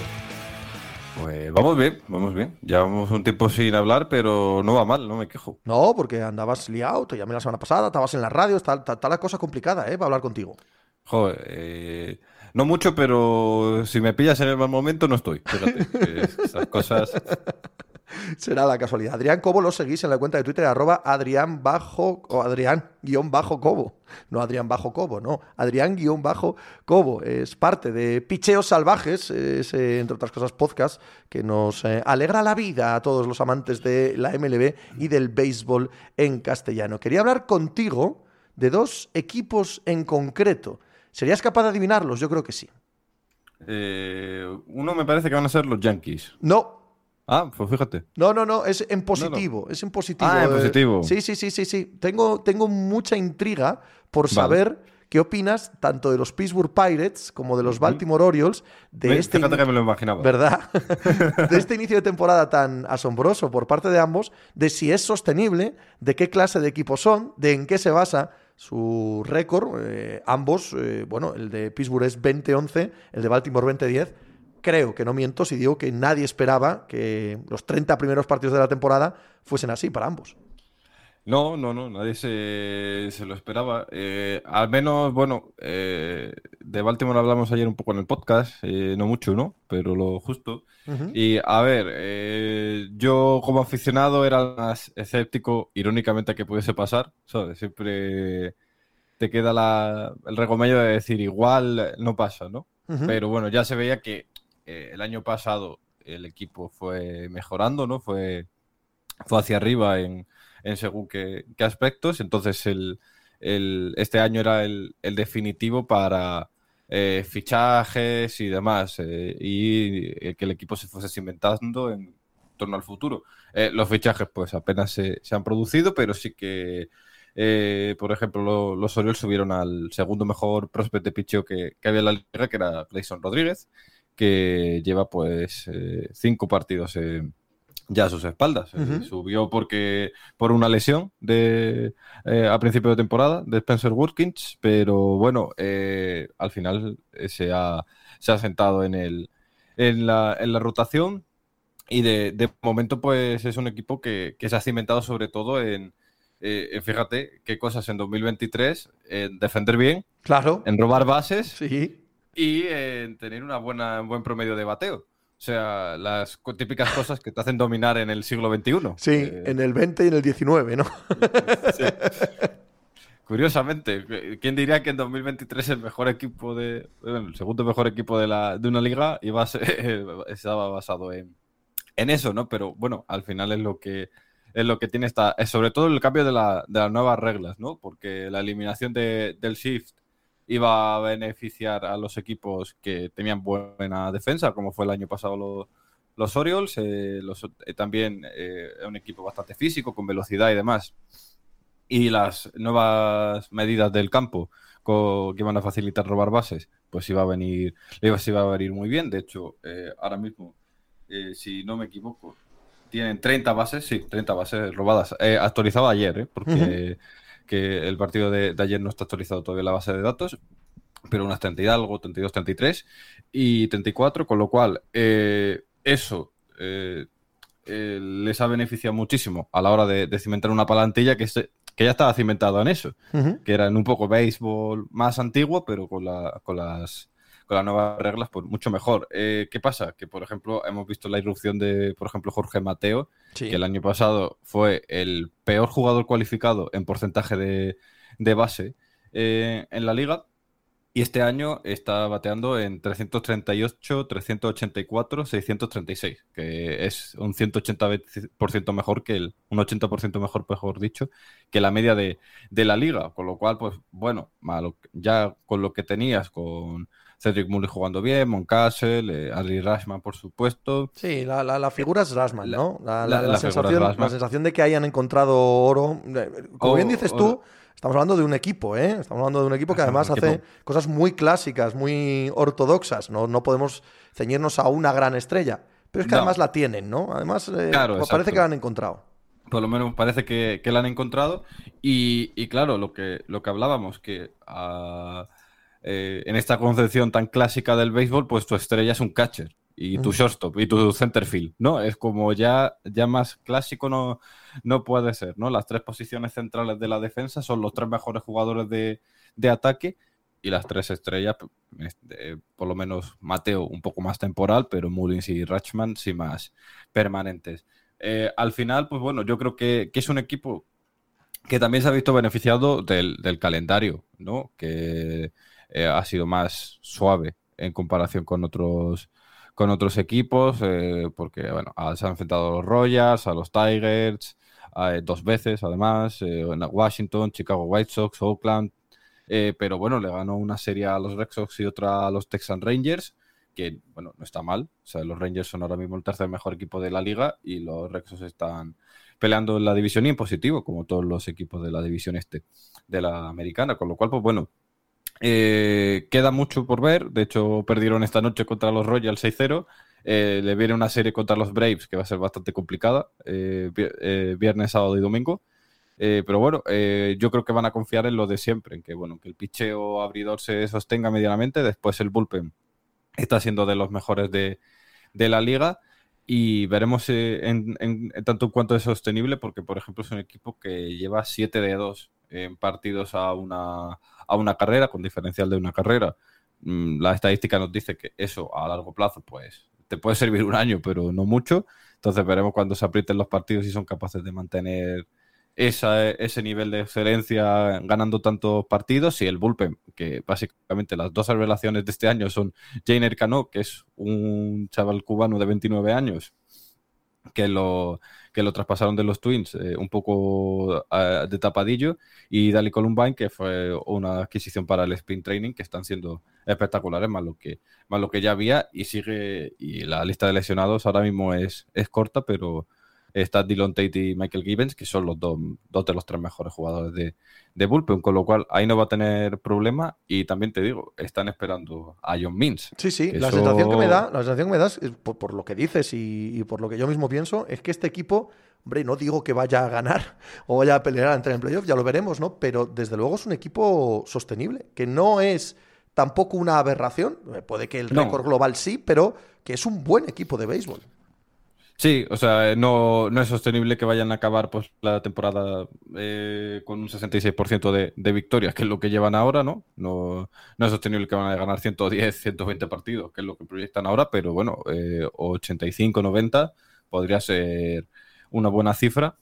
Igual no te da para llegar a playoff, pero sí te da para, para ir creciendo. Eh, eso sí, eh, lo decimos tal cual contra el calendario un poco más fácil, pero claro. en los últimos 10 y 20 días el mejor equipo de la liga no son ni los Pirates ni los Rays, son los Orioles. Eso es, récord. eso es, eso es. Y los Pirates, aquí sí que me encuentro genuinamente sorprendido. Sí, aquí hemos tocado un poco hueso, ¿no? Que, que se puede decir, eh, porque era un equipo que de verdad yo creo que nadie se lo se lo veía venir y más, por ejemplo, después de lo de lo de Unil Cruz, ¿no? La lesión esta sí, y tal, sí, sí, parecía que el equipo se iba a caer un poco, ¿no? Empezaron fuerte, pero ya como que eh, eh, con esa baja en el, en el shortstop, además tu estrella, ¿no? Y tal, pues parecía que iba a ser un poco más complicado seguir, pero nada, todo lo contrario, han, se han ido muy para arriba. Eh, con, vamos, con gente como Andrew McCutchen, que estaba de gira de despedida, pero está jugando un béisbol espectacular. Eh, con Brian Reynolds, que sabíamos que era su estrella, junto con O'Neill Cruz, y que era un grandísimo jugador de béisbol, pero una vez disipadas las dudas del contrato, que si tal, que si cual, eh, está jugando otra vez muy, muy, muy bien, al nivel de la temporada 2021, que fue MVP, candidato a MVP. Y, bueno, eh, en general, un outfield, tanto defensivo como ofensivo, eh, muy bueno, con Crevayan Hayes, que le está costando todavía eh, estar a, al tono de la liga, sobre todo en cuanto a bateo, pero en cuanto a defensa se ha, se ha establecido muy bien. Y la, la subida para, para sustituir a Unil Cruz, que fue Rodolfo Castro, un chaval de 24 años que ahora mismo está siendo de los mejores shortstops de la, de la competición. Eh, es un equipo que, fíjate, que decíamos de los Orioles que está basado, en, está basado en la defensa, en, en, la velocidad, tal cual, en robar bases. Pues bueno, un equipo que parecido, por 42 bases robadas llevan los. Vaya, hombre, otro que juega bien al béisbol. Anda, fíjate. Anda. Qué cosas. Eh, 42 bases robadas lo, y lo más importante es que eh, han conseguido robar bases 14 jugadores distintos. Sí, sí, ¿vale? es un equipo, es un equipo evidentemente dinámico, eh, joven, rápido, ágil, ¿no? Es, es obvio que, que, tienden a eso. Es obvio que tienden a eso y además eh, porcentaje de, presencia en base, el segundo mejor de la liga. Es decir, que están en base, una vez consiguen estar en base mucho tiempo, cuando están en base son capaces de, robar y bueno, eh, eso le, les hace, bueno, muy peligrosos en todas las la circunstancias. Y lo que yo creo que no se esperaba nadie, que, y otro de los cimientos, en general son un equipo que está bien construido, eh, que está funcionando en todos los aspectos, pero lo que no se esperaba nadie es que el picheo abridor fuese a funcionar tan bien, pero sobre todo que el bullpen fuese a ser tan bueno, porque ahora mismo, pues David Bernard sabíamos que era uno de los mejores closers de, de la liga, muy tapado por jugar en, en, Pittsburgh y no tener tantas oportunidades de, de, cerrar partidos y demás, que sabíamos que era muy bueno, pero este año está jugando a un nivel espectacular, evidentemente no es sostenible lo que está, lo que está jugando Bernard, pero eh, bueno, que es lo que tienen los, lo que tienen los, los closers, ¿no? Que al final eh, acumulan muchas victorias, muchas tal, y parece que son espectaculares, pero bueno, eh, ya se bajarán. Eh, y bueno, ya te digo que son un equipo que tienen que es mucha presencia en base, mucho, muy buena defensa, sobre todo yo creo que, en el outfield con que Brian Hayes tienen bastante ganado, que tienen mucha presencia veterana. Es una cosa que, que es un equipo joven pero veterano al mismo tiempo. Y al final están construidos en base a, a eso, ¿no? Eh, eh, tener buena defensa para que el pitch funcione eh, bien y estar en base y, y correrlas, sobre todo correrlas bien. Y, y bueno, yo creo que, que es un equipo que sí que ha ganado series más complicadas.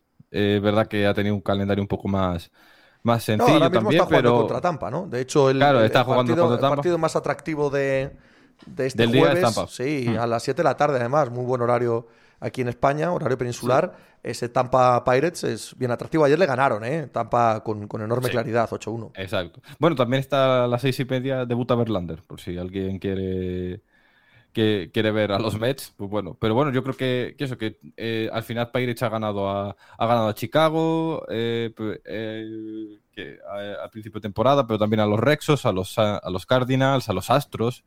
Eh, que es verdad que no eran equipos que están en su mejor momento, pero bueno, también han ganado una serie a los Dodgers. En general, no es el caso de los Orioles que dicen, bueno, eh, han ganado un par de series bien, pero el resto no han sido tal. Yo creo que, que los Pirates sí han ganado series muy buenas. Eh, ¿Qué pasa? También el factor suerte. Solo tienen un jugador en, o en la lista de, de- de lesionados así de, de gente importante, como es O'Neill Cruz, ¿no? El resto, pues bueno, tienen más jugadores, pero no parecen que van a ser tan, tan importantes a lo largo de la temporada. Lo mismo le pasa a los Orioles, que solo tienen eh, dos jugadores que en principio iban a ser parte del roster activo, que están lesionados, porque lo de Mills, pues espera que vuelva en julio. Entonces veremos cuando vuelvan a pasar las. Cuando vuelvan a las lesiones, cuando, cuando se alargue el año, veremos si los Pirates son capaces de, de aguantar. De, momento, el primer gran escollo que han tenido a nivel lesiones lo han sabido tapar perfectamente. Eh, veremos si llega alguno más no, o no llega, porque claro, eh, McCutcheon con 36 años, eh, no sabemos cuánto va, cuánto de bien va a jugar o si se va a tener alguna pequeña recaída, cualquier alguna cosa. Entonces eh, tenemos que ver. Eh, pero bueno, mm, Pi- Pittsburgh era un equipo que claramente ninguno nos esperábamos, que ya estaban haciendo la gente cábalas en marzo de que iban a vender en julio, ¿no? Y de momento, pues eh, todo lo contrario. Sí, y tiene una ventaja con respecto a los Orioles, que es la división, ¿no? Eh, la división de los Sí. Orioles eh, da la sensación de que tarde o temprano nos va a comer. Aquí no lo tenemos tan claro en la Liga Nacional eh, Central.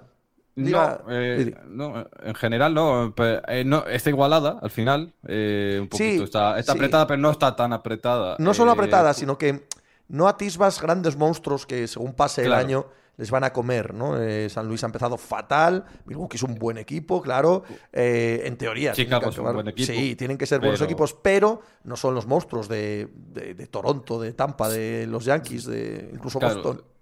Sí, sí, no, no, no. El, calendario es mucho, mucho más asequible para Pittsburgh. De hecho, yo diría que es uno de los, de los equipos a los que ha perjudicado el cambio de calendario. eh, porque tendría, con un calendario como, como el del año pasado y anteriores, ¿no? Y antaño, eh, iban a tener muchos partidos contra la división y por ahí van a tener gran parte de, de sus opciones de entrar a, a playoff, pero ahora, mm, bueno, pues van a tener que competir contra todos y eso toca pues eh, Texas, Houston, Los Angels, Minnesota, Tampa, Baltimore, Tam- Tampa, Tampa Bay, esta Tampa misma Bay, semana. Esta Tampa Bay esta misma semana, con lo cual, pues bueno, no va a ser tan fácil. Lo bueno que tiene, por lo que decías tú, que la división es, es lo que es, por lo menos a estas alturas. Adrián, como siempre, un enorme placer charlar contigo. Pásalo guay viendo béisbol este fin de semana. Igualmente. Qué cosas curiosas pasan a veces. Sí, anteayer fue Pavelski, el jugador de los Dallas Stars, el que metió cuatro goles y aún así su equipo perdió el primer partido de semifinales de playoff de la NHL frente a Seattle Kraken. Ayer sucedió lo mismo. El, eh, el increíble jugador, el que fue MVP de esta liga, Draisatel, de los Edmonton Oilers, consiguió cuatro goles, la barbaridad de cuatro goles. Y aún así, su equipo, Edmonton Oilers, perdió frente a Vegas Golden Knight en este primer encuentro de semifinales de playoff de la NHL 1-0 a favor de Vegas Golden Knights. También ayer ganó los Carolina Hurricanes, pillaron a los New Jersey Devils probablemente desgastados física y emocionalmente de la serie a siete partidos frente a los Rangers. solo tuvieron 48 horas para descansar. Se plantaron en Carolina a jugar contra un equipo tan duro, tan potente, tan completo, no solo a nivel estelar, sino de profundidad de banquillo, como son los Carolina Hurricanes. Y los Hurricanes les volaron, les sacaron del mapa. También es verdad que los Devils empezaron perdiendo su serie contra los Rangers de manera muy clara y aquí están, así que nada de darles por muertos, evidentemente que no. Carolina 1-0 sobre los Devils, Vegas 1-0 sobre los Oilers, 1-0 gana. Florida a Toronto, 1-0 gana. Seattle a Dallas y en estas dos eliminatorias tenemos partido hoy a la 1 de la madrugada, Toronto Maple Leafs, Florida Panthers y a las 3 y media Dallas Stars, Seattle eh, Kraken. Huelga decir que para Toronto y Dallas que juegan en casa, obligatoria la victoria hoy y no irse con un 0-2 de, de, estos dos primeros partidos al tercero, que sería fuera de casa. Seguidme en la cuenta de Twitter, arroba Pepe Brasín. Hablamos ahí de todo esto que hemos charlado aquí, del draft de la NFL, charlamos de MLB, de NHL, de lo que queráis. Y luego por la tarde en la pica de As, en el canal de Twitch del diario As, entre 4 y media y 6 y media de la tarde, con Juan Marrubio, pues tres cuartos de lo mismo. ¿Qué hemos aprendido hoy? Hemos aprendido porque nos lo contó Rubén Vargas, que a él le parece que todo lo que están haciendo los Atlanta Falcons es eh, tratar de construir un ataque de videojuego y que eso puede ser enormemente atractivo y que en una eh, división tan abierta como la NFC Sur, quién sabe si esto no les dará eh, la suficiente prestancia como para ser uno de los candidatos, uno de los favoritos a ganarla. No lo sé, ¿eh? no lo sé, yo no lo tengo nada claro. Sí sé que son valientes y atrevidos, como os he dicho en la entradilla. Y también aprendimos, porque nos lo contó Adrián Cobo, que de las dos grandes sorpresas de inicio de temporada en el béisbol, tanto los eh, Pittsburgh Pirates como los Baltimore Orioles, es a los segundos, a los Baltimore Orioles, a los que les ve más enjundia, más peso como equipo de verdad y no como eh, una anomalía de principio de temporada. Pero que por amor del el nivel de la división, quizá los Pittsburgh Pirates tengan más opciones, no de mantener el récord y el 65% de victorias, pero sí de seguir peleando el eh, entrar en playoff hasta final de temporada. Ah, lo veremos. De entrada lo que sabemos es que ambos equipos pueden estar bien contentos y bien orgullosos de un sorprendente eh, inicio magnífico de temporada. Mañana seguimos aquí hablando de deporte ya. Y ala, hacer algo por ahí.